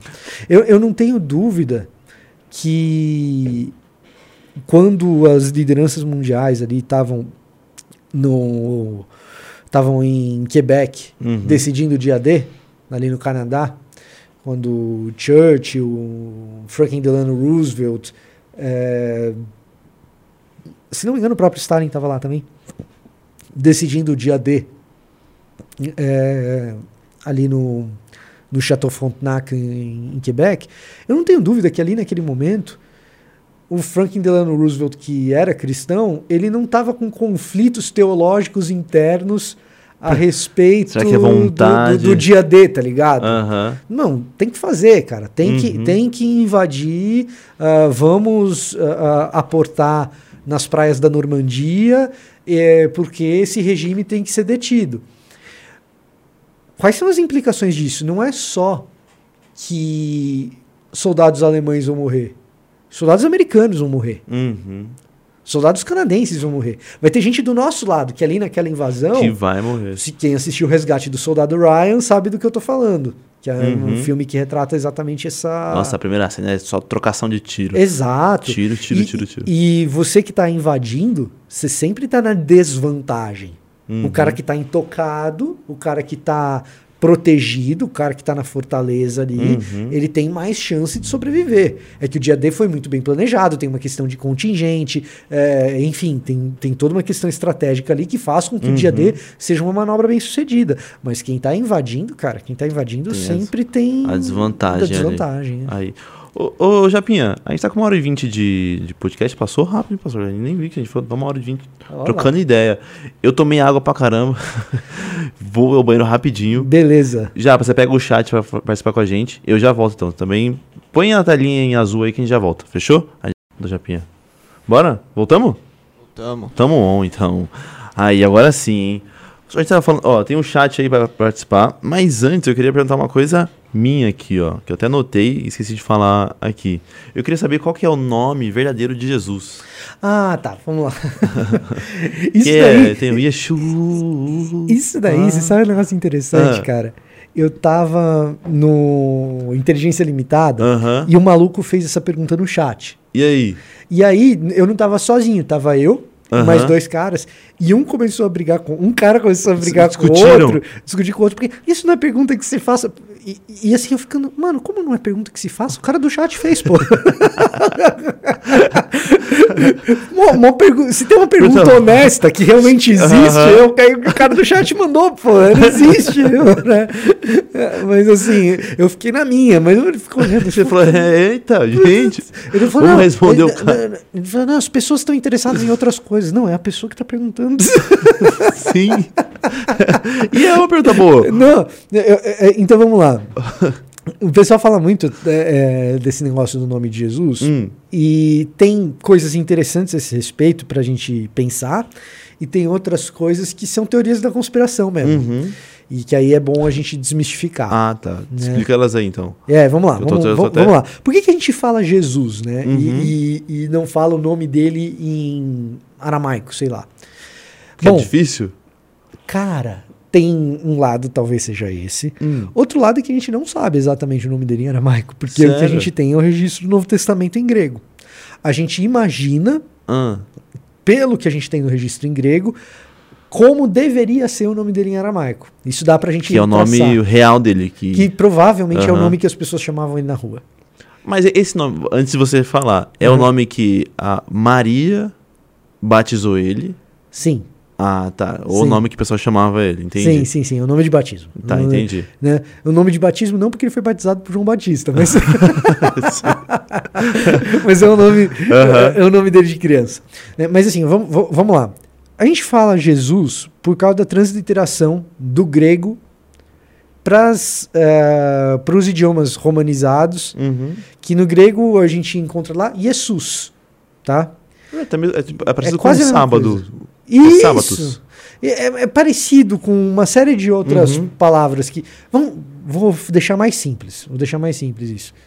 É, aquele seu amigo que chama Peter, aqui é mais fácil chamar de Pedro.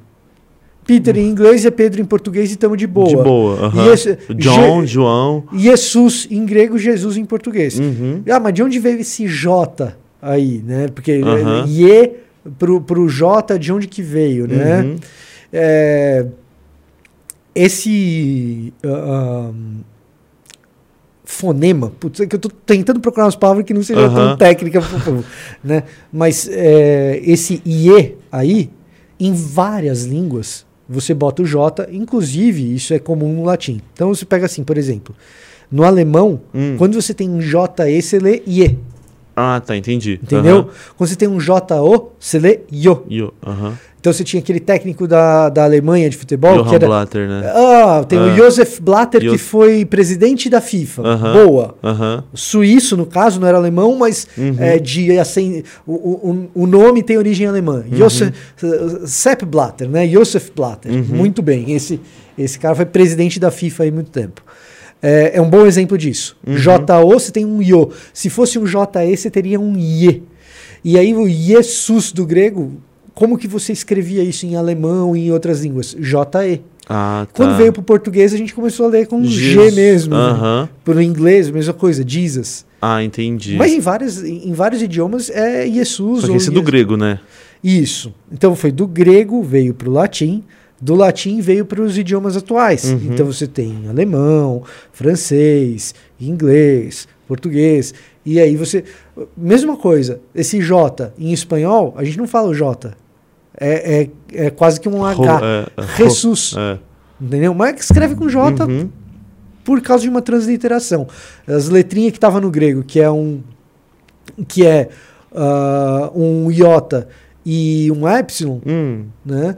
Ah, agora vieram pro pro alfabeto nosso, que não é o Uhum. alfabeto grego, com J e um E. E virou Entendi. Jesus pra gente. Agora, esse Jesus era o jeito do pessoal grego de escrever, muito provavelmente, o que seria o nome Josué Uhum. bíblico, tá? Ah, e aí, esse nome Josué bíblico, em aramaico, Yeshua. Em Que hebraico, Yehoshua. Que Basicamente isso. Que é Josué? Josué. Ah, não, Josué era, tipo, era Josué? É, Josué, Joshua, Yehoshua, Ah, mas em aramaico como que era? Yeshua. Mais curtinho, mais fácil de dizer. Yeshua. Esse sh, sh, sh, no grego não tem. Esse SH, esse som ah, de X, tá. no grego não tem. Fica Jesus. Jesus. Ah, tá. Entendi. É, Então, pensei que era outro, diferente de Yeshua. Então, aí tem outras coisas, porque aí tem um pessoal que começa a falar, não, é Yaúcha. Não, assim, não tem registro de Yaúcha na Bíblia Uhum. hebraica, tá? né? Então, é, é, aí vai, a gente começa a inventar, mas Uhum. provavelmente a gente está falando de Yeshua em aramaico e Yehoshua em hebraico. Ah, entendi. Ô, já, você separou algumas perguntas aí? Pega pra gente uma aí. Depois eu vou pegar umas minhas aqui. Eu tenho um vídeo no meu canal que eu explico isso um pouco melhor, com, com um pouco menos de enrolação, assim. É. eu- é, porque no meu vídeo eu tava. Eu me preparei pra falar. E saiu no freestyle. Essa- É, agora eu tava tentando resgatar aqui as coisas. Mas tem um vídeo no meu canal que, se você quiser saber isso com maior detalhe. É, Como que eu acho seu canal? Victor Fontana no YouTube você me acha. Tá. Se você botar lá Victor Fontana, nome de Jesus, você vai direto Vou- nesse vídeo. Entendi, beleza. Eu acho que eu fiz o SEO direitinho, então acho que vai direto nesse vídeo. Pega aí, Japinha. Ó, o Lipe falou aqui, ó. Pergunta pra ele o que, que ele acha sobre o purgatório. Interessante. O que, que eu acho sobre o purgatório? Antes disso, é, sobre o purgatório, você também tem a concepção que quando as pessoas morrem, elas já vão direto? Hum, Ou elas dormem no. é, então, vamos lá. É, Isso daí é uma parada complicada, porque assim. Uma coisa é o que eu acho. Uhum. Outra coisa é o nível de convicção que eu tenho nisso que eu acho. Tem coisas que eu acho que eu tenho um nível de convicção muito alto. Tem outras coisas que eu acho que eu tenho um nível de convicção muito baixo. Tá? Faz igual o Jona. Né? Eu sei que eu sou pequeno aqui. É, exato, exato. Então o que, que acontece? Ahn, esse pós-morte individual, o que, que acontece com cada, com cada pessoa que morre, Uhum. cara, é uma discussão no mundo teológico sem fim. Ninguém tem. Tipo, é isso. É, tem gente que vai lá, Que afirma, é- é, é. isso, mas tem outro que vai lá e desmente, fala, não, não é não, você errou aqui, aqui, aqui, entendeu? Ah, entendi. aham. É uma discussão sem fim. Né? E, e às vezes gente boa fala um negócio e o outro cara, que também é bom, fala, não, não, não, Uhum. Nada a ver com isso. Entendi. Entendeu? Então tem. É é uma discussão boa, uma discussão longa, mas o que, que eu entendo, tá? Qual que é a minha percepção? A minha percepção é a seguinte, e aí eu apelo muito menos para o texto bíblico do que eu apelo para a lógica. Uhum. É, para, enfim, um jeito mais sistemático, filosófico de pensar. A partir do momento que a gente vai viver uma vida eterna, o nosso, a nossa concepção de tempo ela não faz mais o mesmo sentido. A gente Uhum. conta tempo dentro da perspectiva de que a gente é finito, né? Sim, A partir do momento que a gente está falando em eternidade, noção de tempo muda. muito. Então, Tudo muda. É, muda é. é, então o que, que eu imagino? Eu imagino que quem já morreu, é, como o tempo já não faz mais sentido, essa pessoa já experimenta imediatamente ah, estar com Deus na Uhum. vida com Ele, entendeu?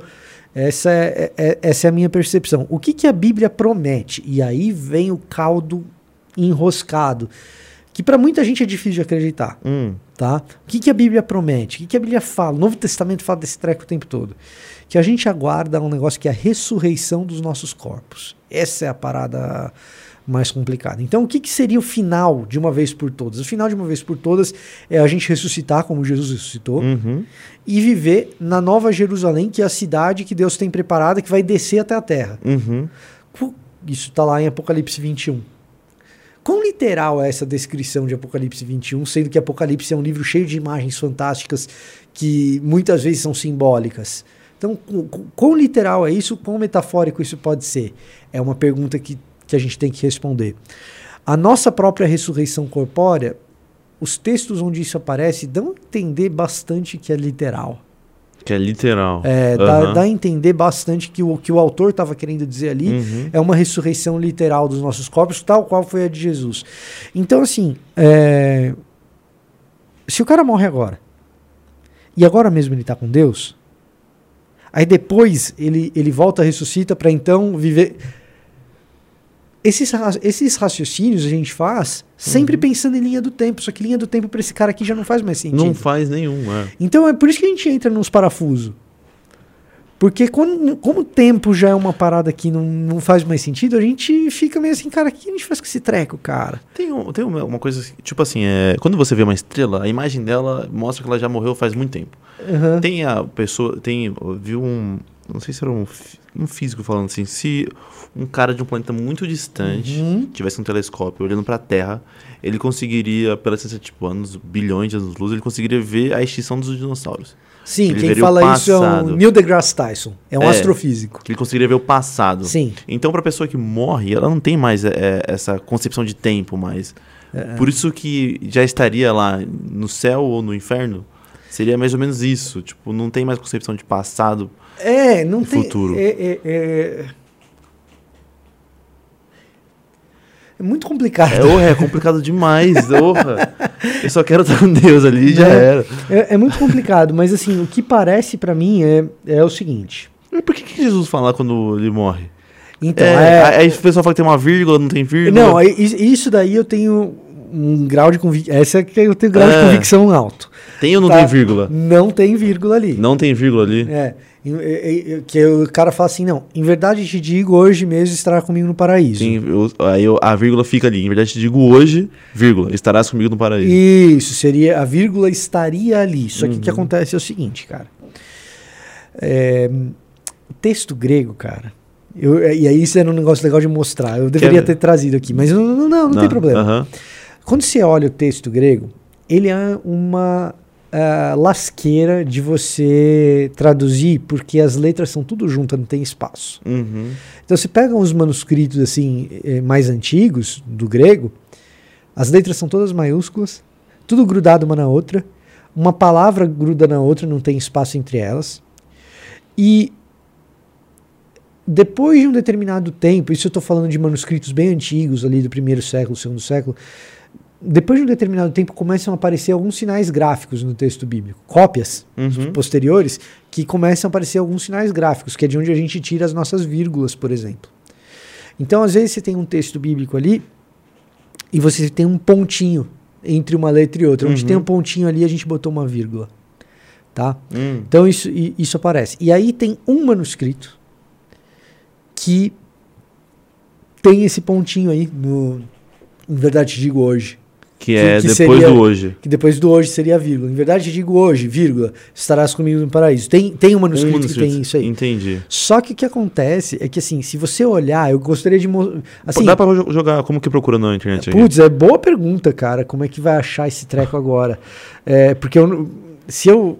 Assim, eu teria que ter o nome do manuscrito pra te dizer, porque eu não vou lembrar qual é, entendeu? Ah, tá. Mas assim, de novo, tem um vídeo meu no canal disso daí, tá? Qual, como, como, como que eu acho? Ah, mentiram pra você na Páscoa, um treco desse. Ah, tá, entendi. Tá? Aham. E no meu vídeo eu mostro esse manuscrito. Esse aí. manuscrito, entendi. E que tem o ponto ali. Você fala, não, a vírgula tá ali. Só que, se Hum. você olhar bem o manuscrito, cara, esse ponto aí, ele é um borrão, ele não é um ponto Meio intencionalmente. rasurado. Não é um ponto intencionalmente colocado ali. Ele tem mais uma cara de um erro Do que. do que um ponto. Então, a, a briga em cima desse fica.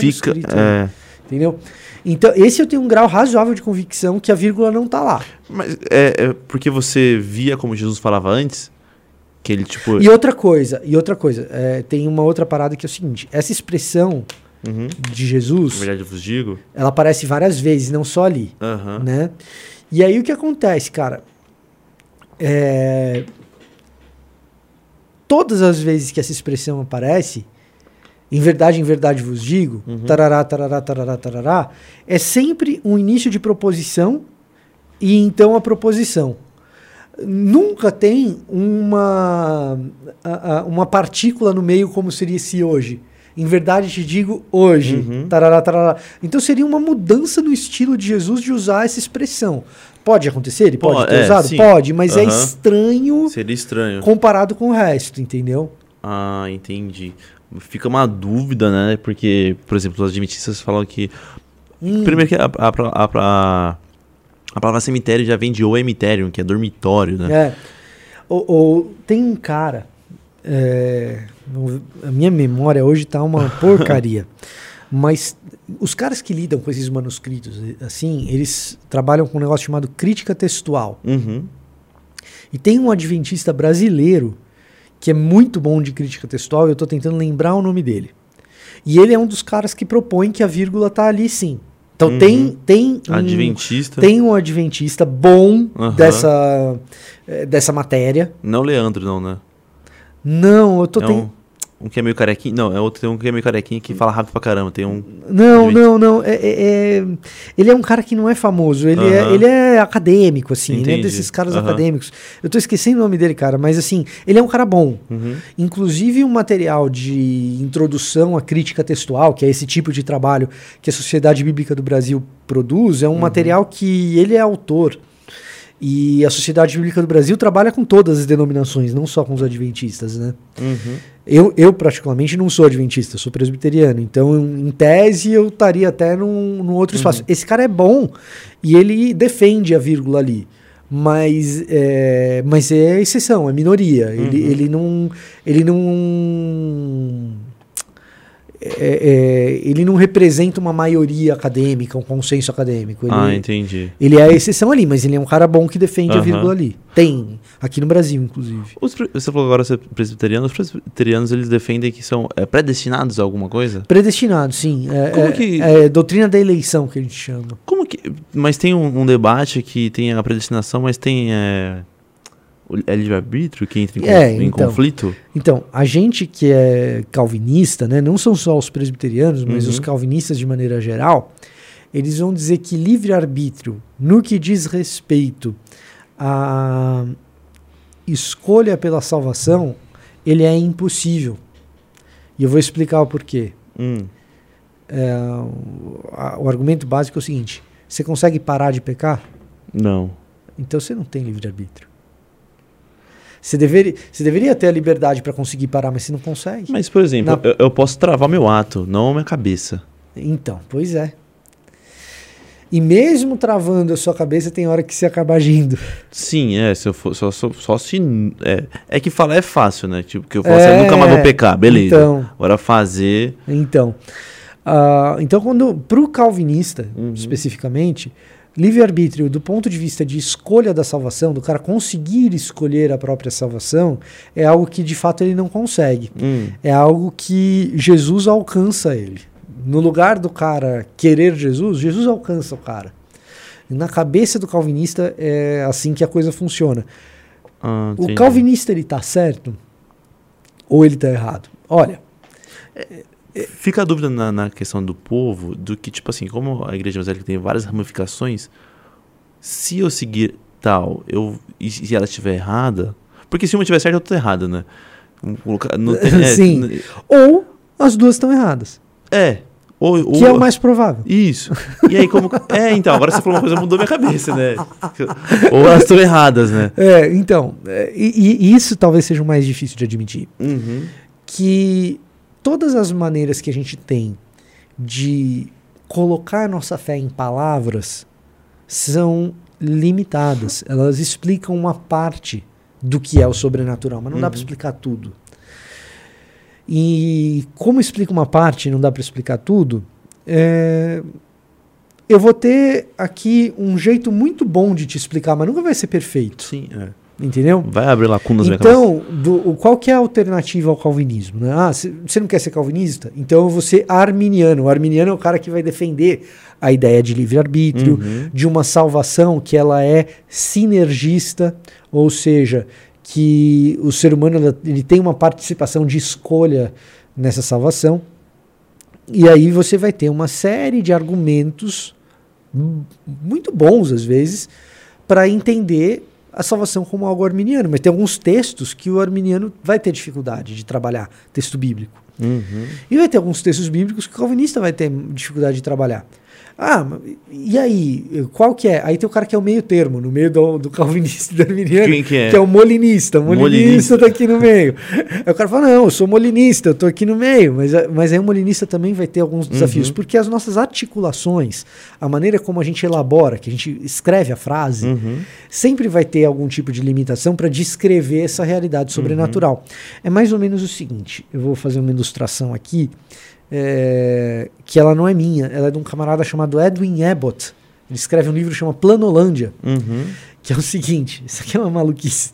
Ah. Não é uma maluquice danada, mas é, ajuda a gente a entender.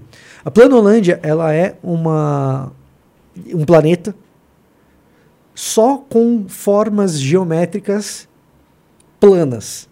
Então você tem quadrado, você tem círculo, mas você não tem cubo, você não tem esfera, você, Uhum. você tem retângulo, mas você não, Não tem, tem- paralelepípedo. Entendi. Certo? Aham. É, é, então, é, é- Planolândia. É a planolândia. E- Aham. E, e- e as formas geométricas. A linha está conversando com o círculo, Uhum. que está conversando com o quadrado, que está conversando com. Entendeu? E elas estão lá. E de repente o que acontece é o seguinte: você está vivendo no mundo 2D. Uhum. Né? Tá vivendo no mundo 2D ali. De repente, uma forma 3D entra nesse mundo. O que, que acontece? Eu vou fazer o seguinte: eu vou inserir nesse mundo 2D uma folha de papel. Então eu Uhum. pego aqui uma folha de papel aqui, vamos pegar um- uma folhinha de papel. Eu tenho aqui um voucher de vacinação contra a gripe na segunda dose da minha filha. Vacine contra a gripe, pessoal. Muito bem. É, então aqui nesse papel tá o quadrado, tá a bolinha, tá, Uhum. é, tá a linha, né? Tudo ali. Quadrado, circunferência, tudo aqui desenhado. Aí o que, que acontece? Num dado momento, um objeto 3D resolve entrar nesse mundo aqui. Uhum. Então, uma esfera vai atravessar essa folha de papel. O quadrado, a circunferência, a linha, eles não veem a esfera, porque eles estão vendo um mundo 2D. Então, quando a esfera encosta no papel, eles veem um ponto. Uhum. Quando ela começa a atravessar, eles veem dois pontos, os dois pontos vão se afastando, se afastando, se afastando. Quando a bola está aqui no meio, os dois pontos estão super distantes um do outro. Uhum. De repente ela vai passando, aqueles pontos vão se juntando, se juntando, se juntando, até que vira um e desaparece. Isso é o que acontece quando um objeto 3D Invade passou, pelo invade o plano mundo 2D. Aham. Certo? O quadrado, a linha, é, o, o triângulo. Quando eles olham a esfera, eles não veem uma esfera. Eles veem um pontinho que vira dois pontinhos que vão se afastando, Depois chega volta. no máximo, depois volta, vira um pontinho só e desaparece. Uhum. Então, o que, que acontece? No mundo 2D, você nunca vai ter equipamento suficiente Pra entender. para entender e descrever o que, que é um objeto 3D, para saber o que é uma esfera. Uhum. A gente está no mundo 3D. Para a gente a esfera é fácil. E o que, que faz com alguém que vive num mundo que tem infinitos Ds? Isso daí é Deus. Uhum. Como que a gente vai descrever isso daí? Não a gente tem. não tem ferramental. Então, o que, que acontece? Todas as descrições que a gente fizer, elas podem se tornar descrições boas. Talvez o quadrado e o triângulo descrevam esses dois pontinhos se afastando, tal, muito melhor do que a circunferência. Sim. Mas eles nunca vão descrever a esfera. E a única descrição que a gente tem é aquilo que os olhos não viram. Você quer ver um, um outro negócio interessante? Ah. Você tem um lápis aí? Tem aí já, pega pra gente lá no. Pega um lápis que aí eu mostro isso mais fácil ainda. Pega pra gente Pode lá ser no. caneta? Pode ser caneta. Pode ser caneta.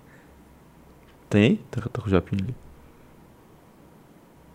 Aí com a caneta eu mostro isso mais fácil ainda, que, que fica bem claro. Já viu um cara brigando, Hum. Ou dois caras brigando na verdade, pra saber quem tem razão? Aí um cara olha para um objeto e fala: Isso aí é uma circunferência. Aí o cara fala: Não, isso daí é um retângulo. Não, isso aí é um, isso é um círculo. O cara fala: Não, isso aí é um retângulo. Aí o cara chega e fala: Claro que isso aqui é um círculo. Olha aqui, ó. Vou pra câmera ali, ó. Aqui, ó, um círculo. Aham. O cara fala: Não, é um retângulo. Ah, sim. Você tá Aham. entendendo? E aí os caras. Tem Fica gente que- discutindo Tem gente que se mata por causa desse Aham. negócio, entendeu? É que- é aquela questão do, do 9 e do 6 ali no chão, né? É mais ou menos por aí, entendeu? É- é, Então, assim, tem coisas que a gente descreve a respeito de Deus que realmente, cara, é muito especulativo. Agora, tem coisas que se a gente adota uma fé cristã Uhum. e entende que Jesus estava certo, que sim, dá pra gente não abrir mão. Eu não vou dizer... é, é, o cara que tá brigando pra saber se isso aqui é um círculo ou se isso aqui é um retângulo, né? Os dois caras que estão brigando, pelo menos eles estão brigando pra descrever algo que faz parte do universo da caneta. Ô, Uhum. Vitor, Oi, só um minutinho.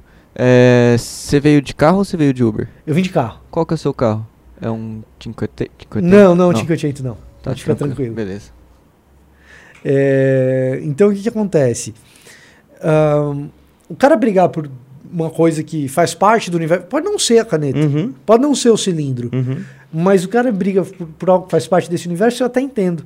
Mas aí chega um outro que vai dizer que isso daqui é uma estrela. Não, uma estrela não é. Isso a gente sabe que não é. Aham. Então tem coisas que o texto bíblico traz que ajudam a gente a descrever esse processo. Não é que a gente Entendi. não sabe nada. A gente sabe muita coisa, a gente só não sabe tudo. Sim, entendi. Tá? Ah, É, uhum. é- é- é mais ou menos por aí que eu acho que a coisa funciona. A gente, é- é- é- o problema é a gente querer saber tudo. Uhum. Tá, entendi. Ô, Japinha, vamos fazer o seguinte: dá- pega mais uma pergunta do chat. Agora, o cara perguntou sobre o purgatório. Ah, verdade, né? Ah, não né? esqueça. É, verdade. Agora perguntou sobre o purgatório. Do ponto de vista da exegese bíblica, do texto bíblico, é Ah. muito difícil defender um purgatório. O purgatório faz muito sentido do ponto de vista lógico, mas não, mas não tem purgatório na Bíblia. Hum, Por que o purgatório faz sentido do ponto de vista lógico? Porque, assim, a grande pergunta é, pô, o, o pecadinho e o pecadão. Jesus perdoou o meu assassinato e meia dúzia de mentira sua. Perdoa igual nós dois fomos pro céu? Não. tem alguma coisa errada aí. Tem uma coisa errada aí. Então, o que, que acontece? É, eu que assassinei, eu passo uns anos a mais no purgatório. Você vai direto. Entendeu? Ah, O purgatório, do ponto de vista lógico, Hum. ele oferece uma resposta fácil para essa pergunta. Pô, não, mas peraí. A irmãzinha do ali, Uhum. mano, ela pecou. Mano, eu sei que ela pecou porque a Bíblia diz, mas eu nunca vi. Tá ligado? Agora o malucão ali. Pô, e os caras vêm falar, ah, o mesmo Jesus salvou esses dois aí, os dois vão junto pro céu, cara? Não, não pode ser. Esse, esse maluco aí tem que pagar um pedágio. é, você tá entendendo? Então mete purgatório na brincadeira. Agora, do ponto de vista bíblico, você não, não, não vai, tem não tem subsídio para defender a história de um purgatório. Né? A, a, o purgatório ele, ele vai surgir como doutrina na ainda na alta Idade Média, mas já na Idade Média, não é uma uhum. coisa originária do texto bíblico ali. Ah, e, e tem um, umas coisas que eu até vi que não é que não está na Bíblia, que é sobre aqueles um, quando Jesus voltar terão sete anos, não sei. Hum, tá. Isso lá. é bíblico? É, é, isso é uma interpretação de um texto bíblico, mas não é necessariamente a interpretação Fala, pessoal, correta. Qual que é esse? Não, vamos lá, vamos lá, vamos lá. É, você está falando do seguinte: Jesus vai voltar, uhum. vai arrebatar as pessoas, uhum. e aí serão sete anos de tribulação, uhum. e depois Jesus volta para valer. Isso. Tá, isso é uma interpretação do texto, uhum. ou na verdade, de uma porção de textos que a hora que o cara encaixa, ele chega nessa conclusão. Hum. Ele pega um monte de textos e ele vai encaixando vai no quebra-cabeça. Montando um quebra-cabeça, exatamente. E aí, depois de montado o quebra-cabeça, ele chega nessa conclusão.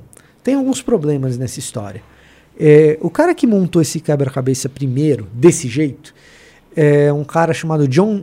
Ele não foi o primeiro, vai, mas ele é o cara que popularizou a parada. É um camarada chamado John Nelson Darby. Uhum. E ele e isso é do século XIX, é muito recente na história do cristianismo que as pessoas começaram a pensar desse jeito. Mas popularizou muito. Uhum. O Darby, ele pensou isso. Depois disso veio um camarada chamado Scofield, que era pensava parecido com Darby em relação a isso. E esse Scofield, ele faz uma Bíblia de estudo, que tem até hoje, chama Bíblia de Estudo Scofield. Uhum. E essa Bíblia, uhum. ela vendeu horrores e popularizou essa visão de que depois de, Jesus vem, arrebata os escolhidos, sete anos de tribulação, sete anos de tribulação volta. e depois ele volta para valer. Aí tem um milênio, milênio depois do isso. milênio tem um julgamento, uhum. certo? Né? E, então, isso é uma interpretação possível de uma série de textos que são colocados no quebra-cabeça para chegar uhum. nesse ponto aí. E é muito sedutor esse tipo de pensamento, porque a hora que o cara te explica, uhum. te dá uma sensação de você falar assim: ah, quando ele Nossa, não... isso daí tem a ver com aquilo que tem a ver. Porque ele monta uhum. uma mapinha muito. Certo? Qual que é o problema dessa. É, desse Inter... jeito de interpretar o texto bíblico? É que ele tira muitos textos dos seus contextos para montar esse quebra-cabeça. Hum. Então, o que, que acontece? Um, é, esse, essa interpretação é extremamente dependente, por exemplo, de interpretar semanas de Daniel como semanas de anos e não de dias. Tem uma determinada profecia em uhum. Daniel. Hum. Nossa, Daniel gosta, hein? É, então, tem uma determinada profecia lá em Daniel que ele fala de 49 semanas, né? E ali está em aramaico, então são chabuas. Né? Então, 49 semanas. E você depende de interpretar aquelas semanas como se fossem semanas de anos. Uhum. Então, são 7 ah, em 7 anos, em vez de uhum. 7 em 7 então, dias. Então, 49 semanas de anos. Isso, até a chegada de um, do Messias. Aí, no Messias interrompe. Uhum. A quinquagésima semana, que é uma semana de 7 de sete anos, ainda está por acontecer, que é essa semana da tribulação. Hum. Então, o que acontece? Você depende de interpretar aquilo daquele determinado jeito, que se não for daquele jeito, aí o, o castelo de cartas cai. E aí tem uma série de outros versículos ou passagens que você depende de uma determinada interpretação, e se não interpretar daquele jeito, você tirou aquela carta, cai o, tudo. Cai o castelo inteiro. Então o problema, e, e tem nome, né? Uhum. Esse, essa linha de interpretação é o dispensacionalismo. Né? O problema do dispensacionalismo uhum. é precisamente esse. Ele é muito frágil do ponto de vista do seu encadeamento de versículos e de passagens. Você tira um pedaço ali, o castelo cai inteiro. E algumas dessas passagens é, é relativamente fácil tirar a carta. Qual, por né? exemplo? Qual, por exemplo? Uh, esse negócio das semanas de anos que, uhum. que eu acabei de te falar. Né? Interpretar essas semanas como semanas de anos é complicado por alguns motivos. Primeiro, porque interpretar essas semanas como semanas de dias dentro do contexto de Daniel faz sentido. Então, uhum. se você uh, entende o contexto de Daniel ali no finzinho do Império Babilônico, no comecinho do Império Persa, quando você uh, percebe os eventos históricos que estão acontecendo ali, e mesmo de libertação de Israel, ou mesmo de retorno de Israel para a terra por permissão dos persas, você contar aquelas semanas de anos como semanas de dias faz sentido. Poxa, se faz sentido, então eu precisaria de um du uma dupla interpretação, um duplo cumprimento com dias e anos. Por que, que você resolveu interpretar esse negócio como anos em primeiro lugar e não como semanas normais? É, não... Né? E existe precedente para interpretar uma semana como se fosse uma semana de anos? Tem, até tem. Levítico 25 tem isso. Né? Uhum. É, você tem isso no ano sabático, no ano do jubileu, você tem essa contagem de semanas de anos, mas lá é literal, é explícito, conte semanas de anos, em Daniel não é. Então, é, para dar um exemplo de uma passagem você tá fazendo... que você fala assim, cara, tá parecendo forçada essa interpretação, né? Uh, e aí cai o castelinho de cartas. É, outras passagens dizem respeito ao a ideia do arrebatamento, né? A ideia de arrebatamento. A ideia de arrebatamento, principalmente em 2 Tessalonicenses, é, que, que é de onde eles tiram essa percepção de arrebatamento, é uma ideia estranha ao contexto geral da carta, que é um contexto que uh, coloca a expectativa do retorno de Cristo num lugar que faz com que os irmãos da Tessalônica se engajem com o mundo e não queiram sair dele. Se pegar, segundo Tessalonicenses são só três capítulos. Qual que é o problema ali? O problema ali é que os caras estão achando que Jesus vai voltar daqui a pouco. Hum. E como Jesus vai voltar daqui a pouco, então eu não preciso mais trabalhar. Ah, entendi. Eu não preciso, entendeu? Uhum. E aí, qual que é o chamado de Paulo? O chamado de Paulo ali para os irmãos de Tessalônica é falar, ó, Jesus pode até voltar daqui a pouco, mas é, você ainda tem suas responsabilidades. É... Continua aí, fera. Exato, exato. Nesse contexto é estranho imaginar que Paulo está dizendo que Jesus está voltando para tirar os caras do mundo que ele está dizendo para ele, para a galera se engajar, sabe? Uhum. Então, assim, é um pouco estranho. Algumas das coisas que esse tipo de escatologia pregam são coisas estranhas. Dá para defender? Cara, dá para defender. Tem gente boa que, que monta essa argumentos. teologia desse jeito, argumentos em torno disso para rebater e tal. Uhum. Né? Dá para defender, não tem dúvida a respeito disso. Mas é, não é a única maneira de entender e é frágil. Ah, entendi. Caramba, eu já vi muita gente defendendo muito isso aí porque o pastor falou e tudo mais. É que é muito comum é aqui comum, no Brasil. Né? É, é, é, a interpretação mais popular. Falar do milênio ainda, vai ter o um milênio, não Exato. sei o quê. Que é outra coisa. É, é esse milênio está no capítulo 20 de Apocalipse. Uhum. Para você entender tudo desse jeito, você tem que entender que esse milênio é literal. É só rapidinho, imagina a, a cabeça do cara que criou essa, essa, esse. que ele pegou fragmentos, né?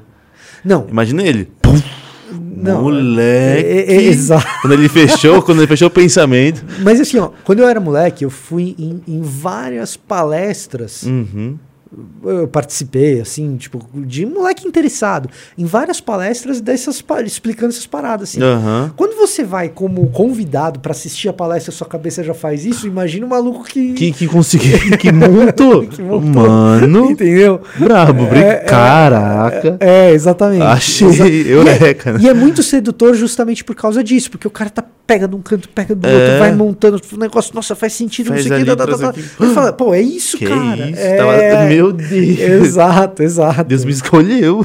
Né? E aí, assim, o lance, o lance do milênio é outro. Para esse esquema fazer sentido, o milênio precisa ser interpretado literalmente. E aí eu pergunto, num livro, como o livro de Apocalipse, que tudo é tão simbólico, uhum. por que, que o milênio precisa ser literal?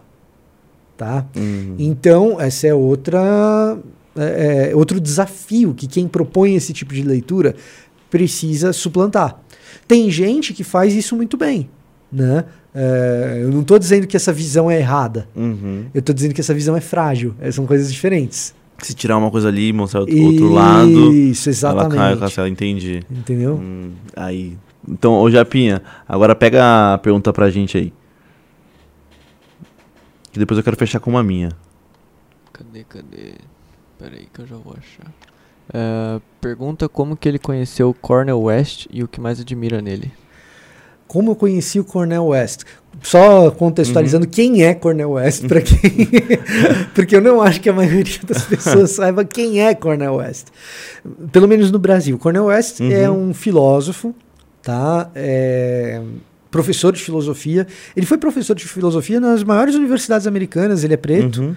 E ele fez parte do movimento da luta de direitos civis lá, junto com Martin Luther King. Foi um dos caras importantes que eh, continuou Uhum. depois que Martin Luther King foi assassinado, e principalmente no campo intelectual, assim, nos Estados Unidos.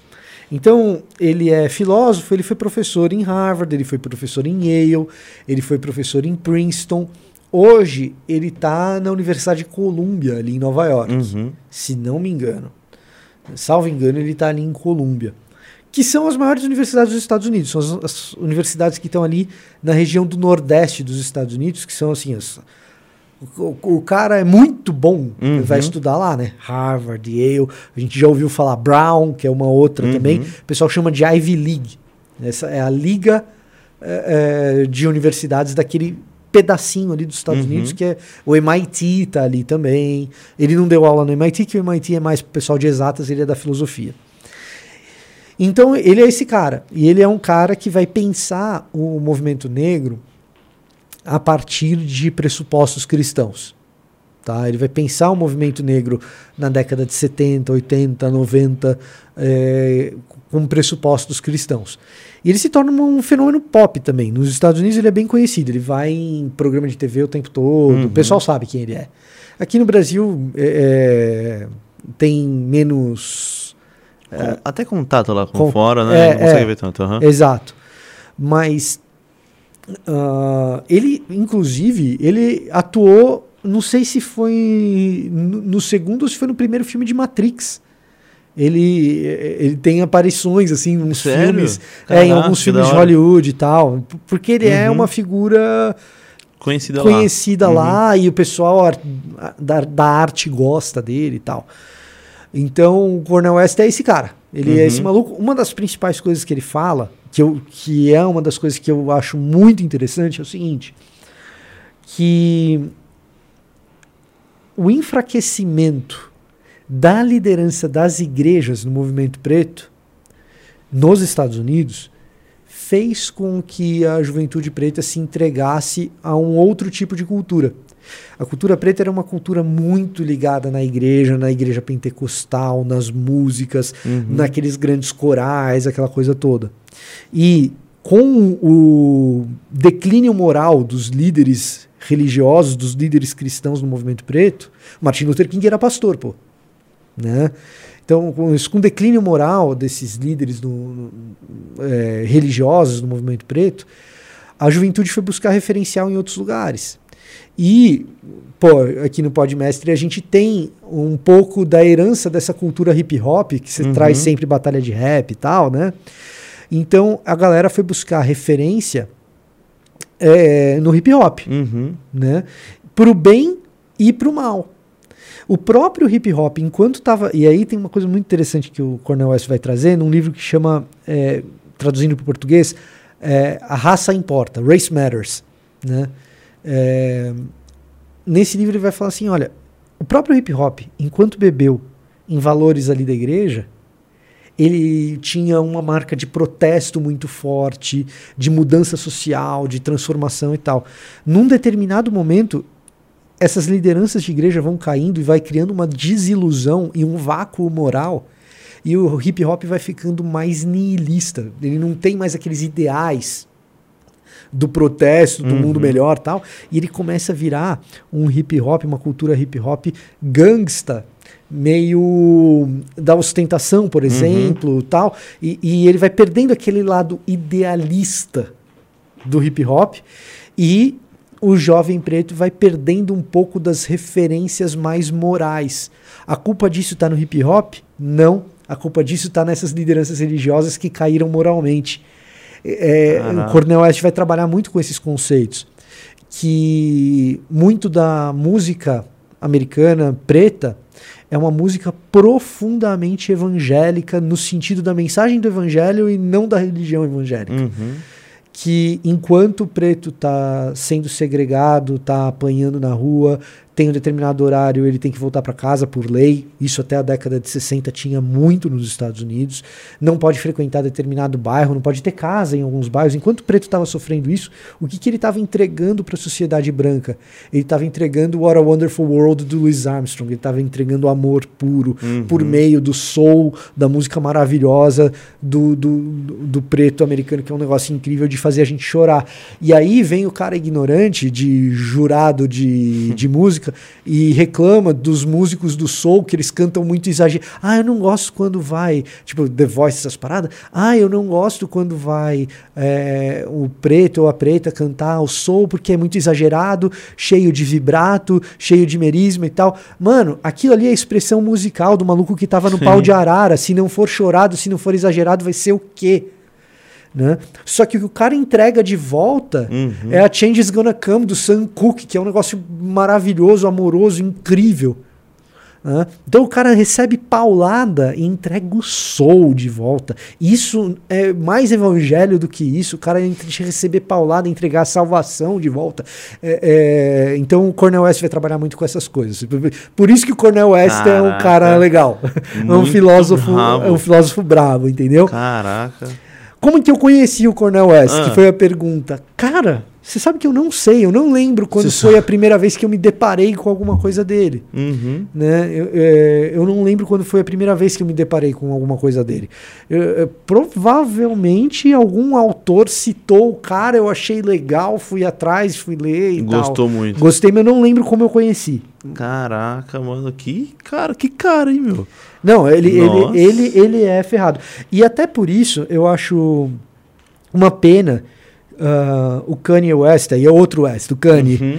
é, lutar com. É uma pena, não é, Uhum. não- é culpa dele, mas lutar tanto contra essas questões que ele tem psiquiátricas, porque quando o Kanye é, começa a escrever a partir de uma perspectiva cristã, é, aquele disco recente que ele ah, que ele lançou, God is King, é, Jesus is King, acho. É, Jesus is King, é, que ele lança, ele tem total essa pegada. Total essa pegada que o Cornel West é, fala Pregava, e tal. falava. Entendeu? Mas ele mudou, ele mudou a. O Kanye, é, o problema do Kanye, eu, eu não acho que ele mudou. O, o disco tá lá e é Aham. maravilhoso. Né? Só que o Kanye tá com a vida meio estragada por causa das questões psiquiátricas que ele tem, né? É difícil, é difícil. Hum. Quem luta contra questões psiquiátricas muito agudas sabe que a, a vida de quem tem esse tipo de disfunção é, é muito difícil. É. De transtorno, né? Melhor Uhum. dizendo. É muito difícil. Ah, entendi. O... Ô, Japinha, duas horas e dez, já tem que liberar o Victor Fontana aqui. Vou- Tem mais uma do chat braba ou vamos fechar? Melhor fechar, né? Pode ser, mas tem, tem mais uma aqui. Aí você Você topa, pastor, mais 10 minutinhos? Vamos lá, vambora. Tá, ó, a última aqui então pra fechar o chat. É, o que, que é uma igre... o que, que é uma igreja relevante nos dias de hoje? Cara, uma igreja relevante em qualquer tempo é uma igreja que, a exemplo de Jesus, está disposta a entrar nas dores da humanidade. Eu acho que esse é o grande lance. E aí a igreja que quer ser relevante, ela precisa saber qual que é a dor do lugar onde ela está. Uhum. Quais são os sofrimentos, quais são as dores do, é, do contexto no qual ela está. Então, o que, que acontece? Uma igreja. Vou falar do grande assunto que a igreja gosta em ano de eleição: aborto. Né? Pô, abo... Uhum. Ah, porque candidato tal. Eu não falo de candidatura em ano de eleição, porque eu não quero que as pessoas votem. Vinculem a. É, é, eu não... Cara, voto é secreto, você vota em quem você quiser. Uhum. Ponto. E não é a minha orientação espiritual para você que vai te manipular para você votar no candidato X ou no candidato Y, cara. Eu não, eu não vou fazer isso. Não condeno quem fala de política, eu Uhum. não falo de política partidária. Mas, usando o exemplo do grande assunto uh, político que a igreja gosta de trazer, que é esse lance do aborto. Ah, porque o candidato X é abortista, o candidato Y é contra o aborto e tal. Legal, eu, eu, eu sou contra o aborto também, uhum. não, não quero que ninguém aborte. É, prefiro que as mães levem as suas gestações até o final. O feto tem que ter o, o direito de ser representado também, porque o feto não tem voz, né, cara? Então alguém tem que ser a voz do feto, legal. Uhum. Isso na política. Agora, a igreja que realmente acredita que o aborto é um problema, ela está sentindo as dores do lugar onde ela está. Hum. Essa igreja que acredita que o aborto é um problema, ela tem que entender por que, que as meninas da igreja engravidam. E se elas engravidam, por que, que elas têm vontade de abortar? Porque o que não me entra na cabeça é a igreja ser tão contra o aborto assim e o número de evangélicos no Brasil crescer, crescer, crescer, e o número de aborto não cair. Que devia, né? Sim. Se, uhum. se, uhum. o, se o grande lance é achar que pô, o aborto é o grande problema da parada, então se o número de evangélicos cresce, cresce, cresce, o número de abortos deveria cair. Uhum. Não é o que a gente vê na realidade. Então tem alguma coisa errada aí. E aí, quando eu lembro da minha adolescência, que foi na igreja, eu não era crente, mas eu tento lembrar de como eram as conversas com a galera, eu faço um exercício de pensar. Se eu fosse uma menina de 13, 14 anos que se apaixonou, se encantou, e o moleque virou para mim e falou: Se você não transar comigo, você não me ama. E eu fui lá e transei com o cara.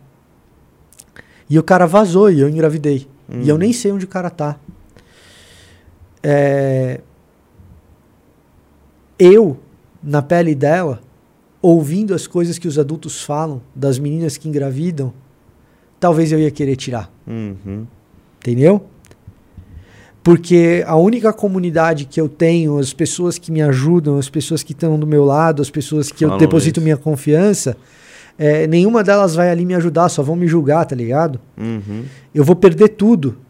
Além de ter que cuidar de uma criança sozinha, porque eu tô com o coração partido e o cara que eu amava foi embora, quando viu que a minha barriga estava crescendo já era, ou quando eu uhum. parou o meu ciclo, eu fui contar pro cara, o cara vazou.